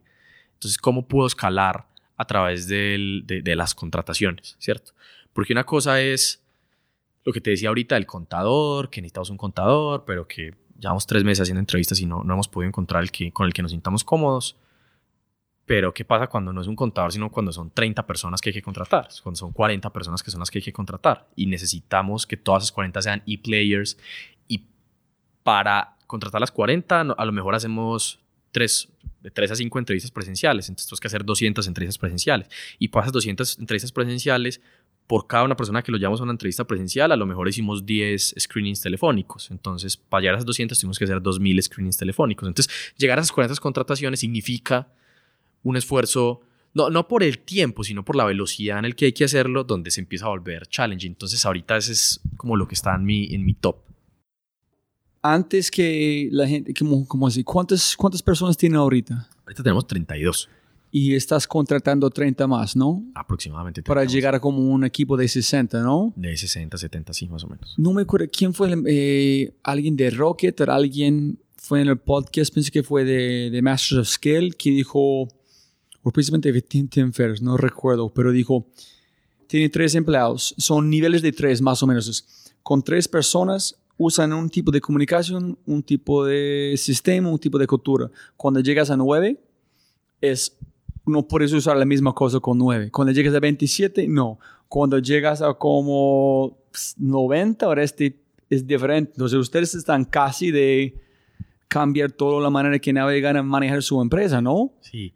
No, y los retos se ven inmediatamente en el tema de la comunicación. Al principio todos estábamos, en, todos estábamos en la misma mesa, alguien decía algo y todos sabían y ahora resulta que tecnología sacó una nueva característica y los que están a tres mesas ya no sabían hace una semana que esas nuevas características estaba y que la podían utilizar y que era necesaria a tres mesas de distancia, o sea, todos estamos en la misma oficina. Ahora, ¿qué va a pasar cuando seamos 90? ¿Qué va a pasar cuando tengamos múltiples oficinas alrededor de diferentes ciudades? Entonces, yo creo que ese challenge de la comunicación es muy, muy fuerte y la verdad es que no sé, tenemos ideas de cómo lo vamos a, de cómo lo vamos a solucionar, pero todavía no. La primera decisión que tomamos es que todos vamos a estar en Medellín salvo las personas de Business Development que por ahora van a estar en las ciudades. Entonces, si encontramos una persona muy buena en Colombia, la vamos a traer a Medellín para que esté en la oficina con nosotros, porque hemos detectado que no es la misma velocidad de las personas que al principio tuvimos afuera que cuando están con nosotros full time. Y eso es muy interesante. Como siempre digo, soy mucho más bruto de lo que la gente cree. Entonces, yo nunca he pensado en, en el Emprendedor escalar, no de crecer, escalar la cantidad de retos que cambian de, noche a día, que es, es otra empresa. Es, yo nunca he pensado de comunicación, de contratar, de sentir esta presión de inversionista, pero no puede contratar la velocidad necesaria para crecer, porque no puede contratar a alguien mal, porque van a ser hijo de puta. Es una gran presión, así es. Pero yo creo que es, divertido y es lo que a todos nos mantiene felices estar en Agenda. Es que estamos en la mitad, estamos en una universidad andante, estamos en una escuela todo el día. Y para la gente escuchando, si su equipo van a escuchar esta entrevista, uno de los grandes aprendizajes o joyas fue de, de um, Carlos Ángel de Uber, ex gerente de Uber Colombia. Y le dijo, trabajar en Uber en ese momento fue como ser vivo en el, en el ojo de huracán. Es qué felicidad que yo fui parte de construcción nuevo de la cultura del mundo. Entonces, la gente que está trabajando en su empresa ahorita, ojalá en cinco años, de yo estaba ya en el ojo en el momento de, de este cosa, quién sabe a dónde van. Exactamente. incluso en este momento hay cosas que ya se han automatizado, que al principio se hacían manuales y ya son como anécdotas muy bonitas. Y eso que ha pasado un año y medio desde que somos una cadena de hoteles. Como que antes las reservas todas las metíamos en un Excel a mano una a una. Hoy en día ya automatizamos que las reservas salen del sistema, pero se tiran a un Excel, pero ya el Excel es medio automático. Entonces, ay, madre, ¿cómo hacíamos antes en el pasado con eso? Pero, ¿cuáles son las otras cosas que van a pasar en el futuro? En el futuro van a haber un montón de historias alrededor de todas las cosas que hacíamos manuales y eso va a ser, va a ser muy bonito. Entonces, definitivamente, y siempre se lo digo a las personas con las que estamos en procesos de entrevista y todo, yo creo que no hay mejor lugar para aprender dramáticamente que una startup que esté en un proceso de crecimiento dramático como es la nuestra. En ese justo que dijo Freddy el otro día en Twitter, es, si quieres trabajar en una startup, quien se importa tú estás enviando correos, limpiando el piso, ser parte de algo que es de velocidad, vas a aprender de más de cuatro. Entonces, qué, qué, suerte la gente trabaja en su empresa. El nivel de conocimiento que vas a aprender en este espacio con su empresa no hay precio. No hay precio de nivel conocimiento que puede obtener una empresa como ustedes. Y hay personas que hemos contratado que literalmente nos me escriben por LinkedIn y me dicen, hola, literalmente leí artículos, no sé qué, quiero trabajar ahí, no sé, lo que sea. Entonces, es, eso lo dicen muchas partes, como get into the building. O sea, primero entre en el edificio donde quiere trabajar, no importa por dónde entre, haciendo lo que sea. Yo también vi ese tweet de Freddy, definitivamente estoy totalmente de acuerdo. Chévere, chévere.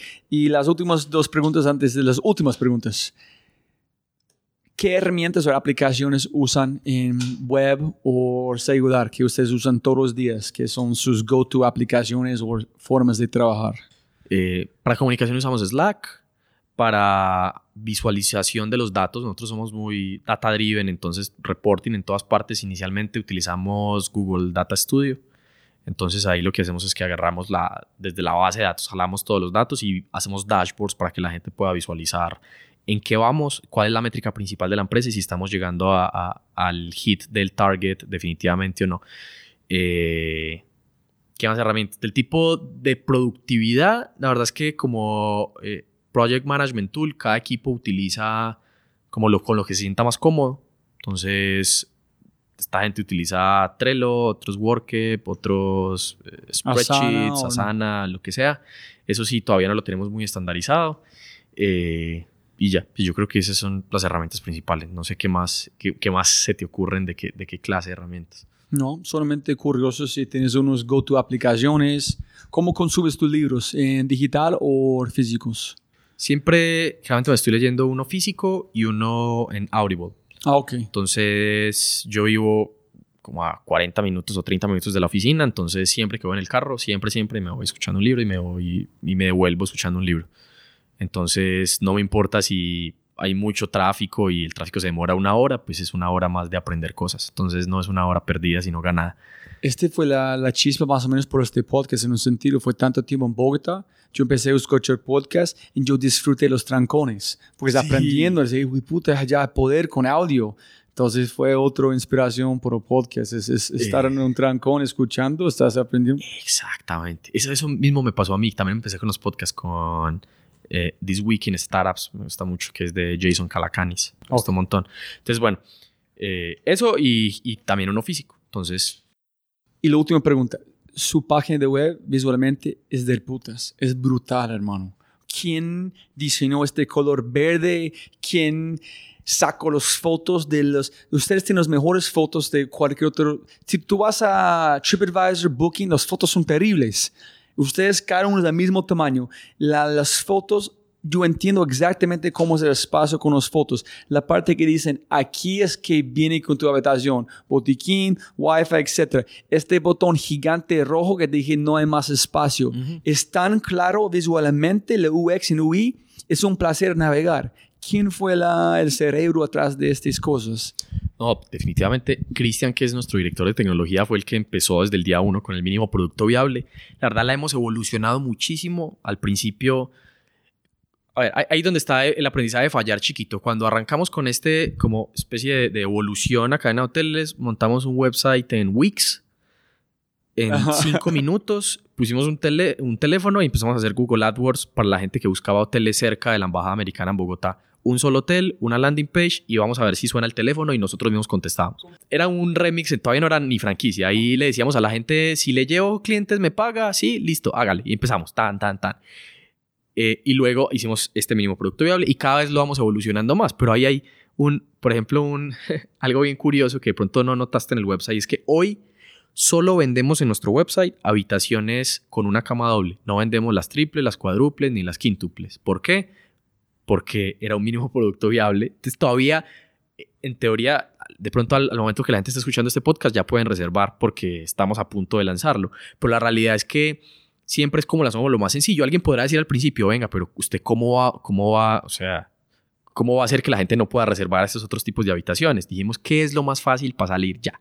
Con eso salimos ya, salimos ya. Y después lo fuimos refinando. Entonces hay todo un proceso de aprendizaje con analytics, con eh, A-B testing, qué le ponemos aquí, qué le ponemos. Y la verdad es que nos falta un montón. Todavía no nos sentimos nada orgullosos de nuestro website porque todavía nos falta mucho. ¿Ahorita? Sí. No, pero es lindo. Sí, pero, pero tiene que transar cada vez más. O sea, hoy tiene ventas, pero cada vez tiene que tener más y el porcentaje de conversión cada vez tiene que subir más. Entonces todo realmente apenas comienza.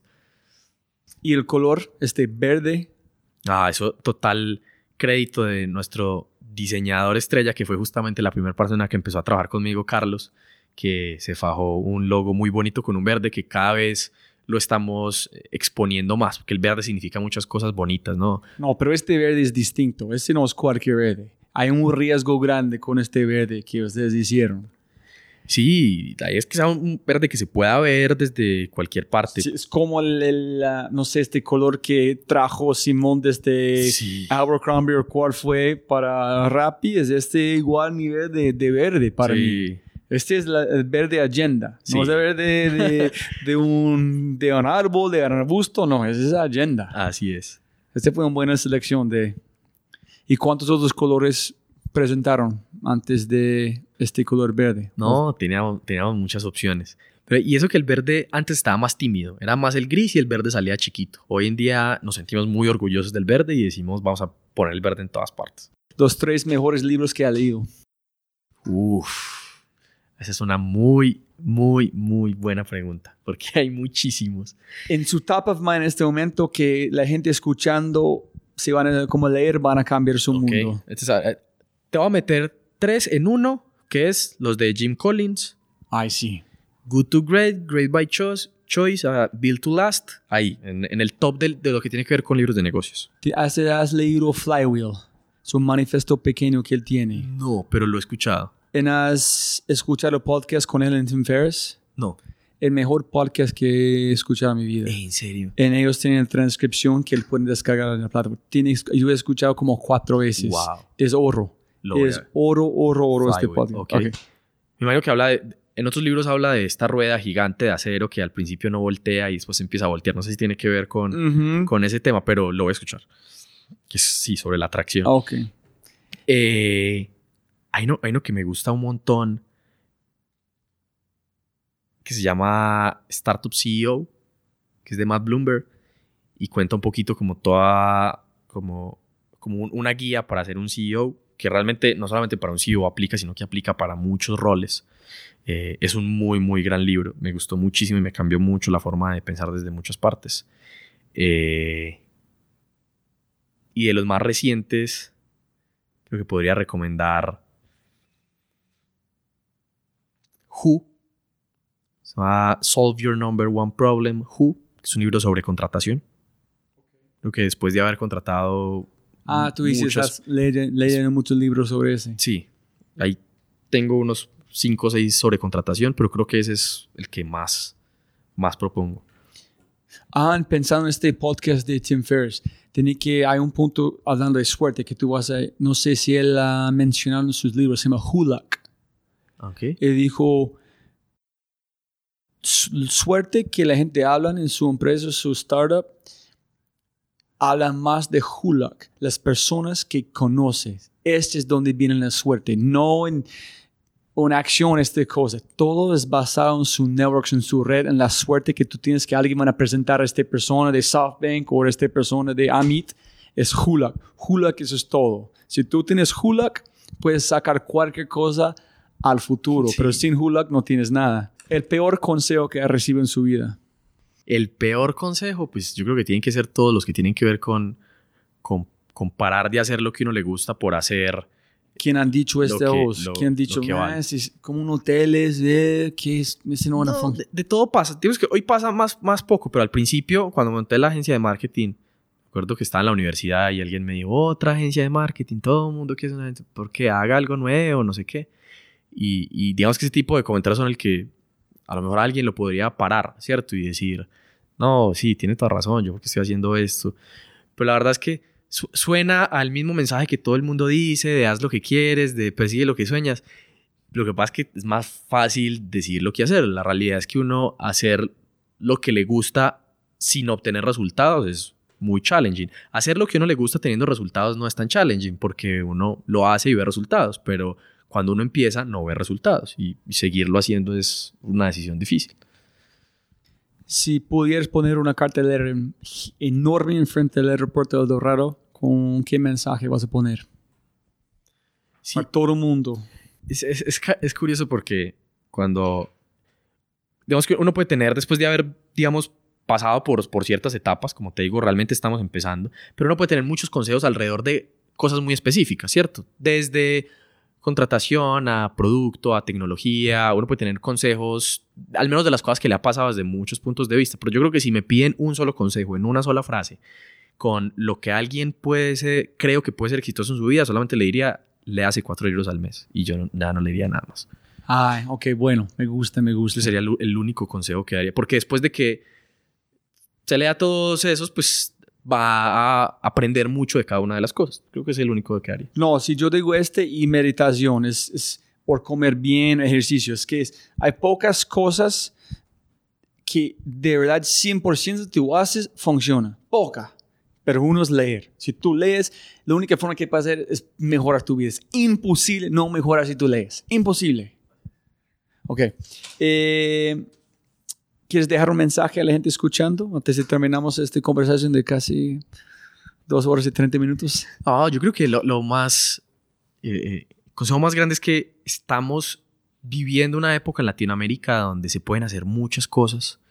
Eh, hay muchas oportunidades, la, economía, pues esto es un tema político que alguien podrá decir que sí o que no, pero definitivamente al menos desde el punto de vista del ecosistema de startups, pues ya hay compañías que nos están enseñando que pueden llegar muy lejos, Rappi, Platzi y muchas otras compañías, ya o sea, eso a nivel Colombia, otras a nivel Latinoamérica, que nos enseñan que sí se pueden hacer cosas con los recursos que tenemos. Entonces yo creo que es el momento de salir allá, de unirse a una startup y aprender, de iniciar la startup y, y empezarla desde cero porque hay muchas cosas disponibles allá afuera para, para empezar. Hay un mercado. Eh, si, si todo la gente dice es que, no sé, en Colombia la economía está muy mal o es que hay muchos problemas, definitivamente donde hay problemas es que hay mercado, ¿cierto? Si, si este fuera un país perfecto donde todo funcionara perfectamente bien, pues habría más pocas posibilidades para el emprendimiento. O sea, pensémoslo como que donde hay un mercado lleno de problemas, realmente ese hay un mercado lleno de posibilidades para alguien que quiera ir a solucionar esos problemas. Sí, sin este mercado, tu negocio no existe. Porque es un Best Western que es muy barato. Exacto. Pero porque es Colombia, en América Latina, ustedes pueden... ¿En dónde van ustedes? ¿Van a México, Chile, Argentina, Brasil? Todavía no sabemos. Hoy estamos en Colombia y el siguiente paso lo daremos cuando podamos demostrar que somos capaces con Colombia. Obviamente vamos a ir consultando en el camino, pero la verdad es que hoy no tenemos muy claro el roadmap. Es que, es que algo que dijo Andrés es cuando con Tapsi fue presentando en frente en, pues no sé, Endeavor, en Argentina. Y alguien allá que han hecho este negocio en Argentina antes. Y dijo, todos los pitches de los argentinos fue hablando de, de algo global, algo gigante. Y ellos llegaron hablando de Colombia. Y decía, ya fue mi chip. Cuando ellos trataron de entrar o intentaron entrar a Ecuador, México, fue muy tarde. hicieron mal porque no entendieron la cultura fue muy tarde Y digo, la próxima vez cuando te pagan, nunca voy a hacer eso, nunca voy a pensar en en Colombia, voy a pensar más grande. No, definitivamente. Yo creo que lo importante es tener la visión global, pero la, la ejecución conforme a, la, cada una de las etapas. Es, es, lo que yo digo acá. Nosotros sabemos que queremos tener un carácter regional. La visión nuestra es la cadena más grande de América Latina. Aún así, sabemos que el step obligado es entender a detalle lo que nos pasa acá.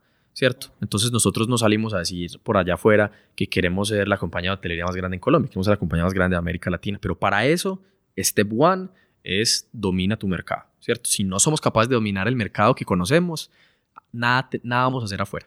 Sí, en ojalá vas a sentir la misma imán jalado a otros países. me siento que tengo que ir a otro lugar, Brasil o México, otra cosa, ¿no? Exacto. Sí, es que, por ejemplo, salir en este momento a otro país es replicar los problemas. Básicamente es ir a tener otro montón de problemas allá que estamos teniendo acá. La idea es no solucionarlos perfectamente, pero entender la esencia del negocio. Una vez entendamos la esencia del negocio, deberíamos ser eh, capaces de poderlo replicar.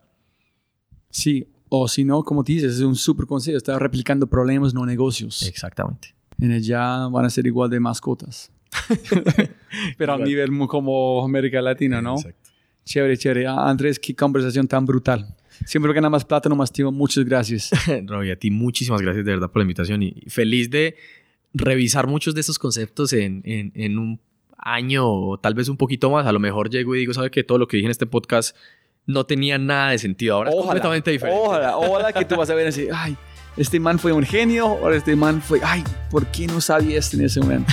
sí. Listo, chao, chao.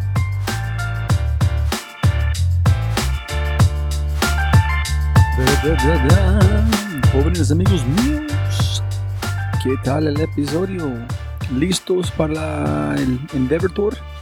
Ojalá que sí, ojalá que sí. Y como siempre, ayúdame a empujar este podcast hasta conquistamos América Latina, por favor. Muchos episodios de alto nivel vienen con este tour. Entonces ayúdame compartirlo, compártelo con un amigo y deja una reseña en iTunes. Comparte una story en Instagram, de Spotify. Llevan toda su familia a este podcast y oh, castígueme con una reseña de una estrella, tú sabes. Igual, igual. Si estás escuchando este punto después de dos horas y 30 minutos, eh, tú eres muy sexy, inteligente y te amo. Y con ese dicho, como siempre, hasta el próximo episodio. Chao.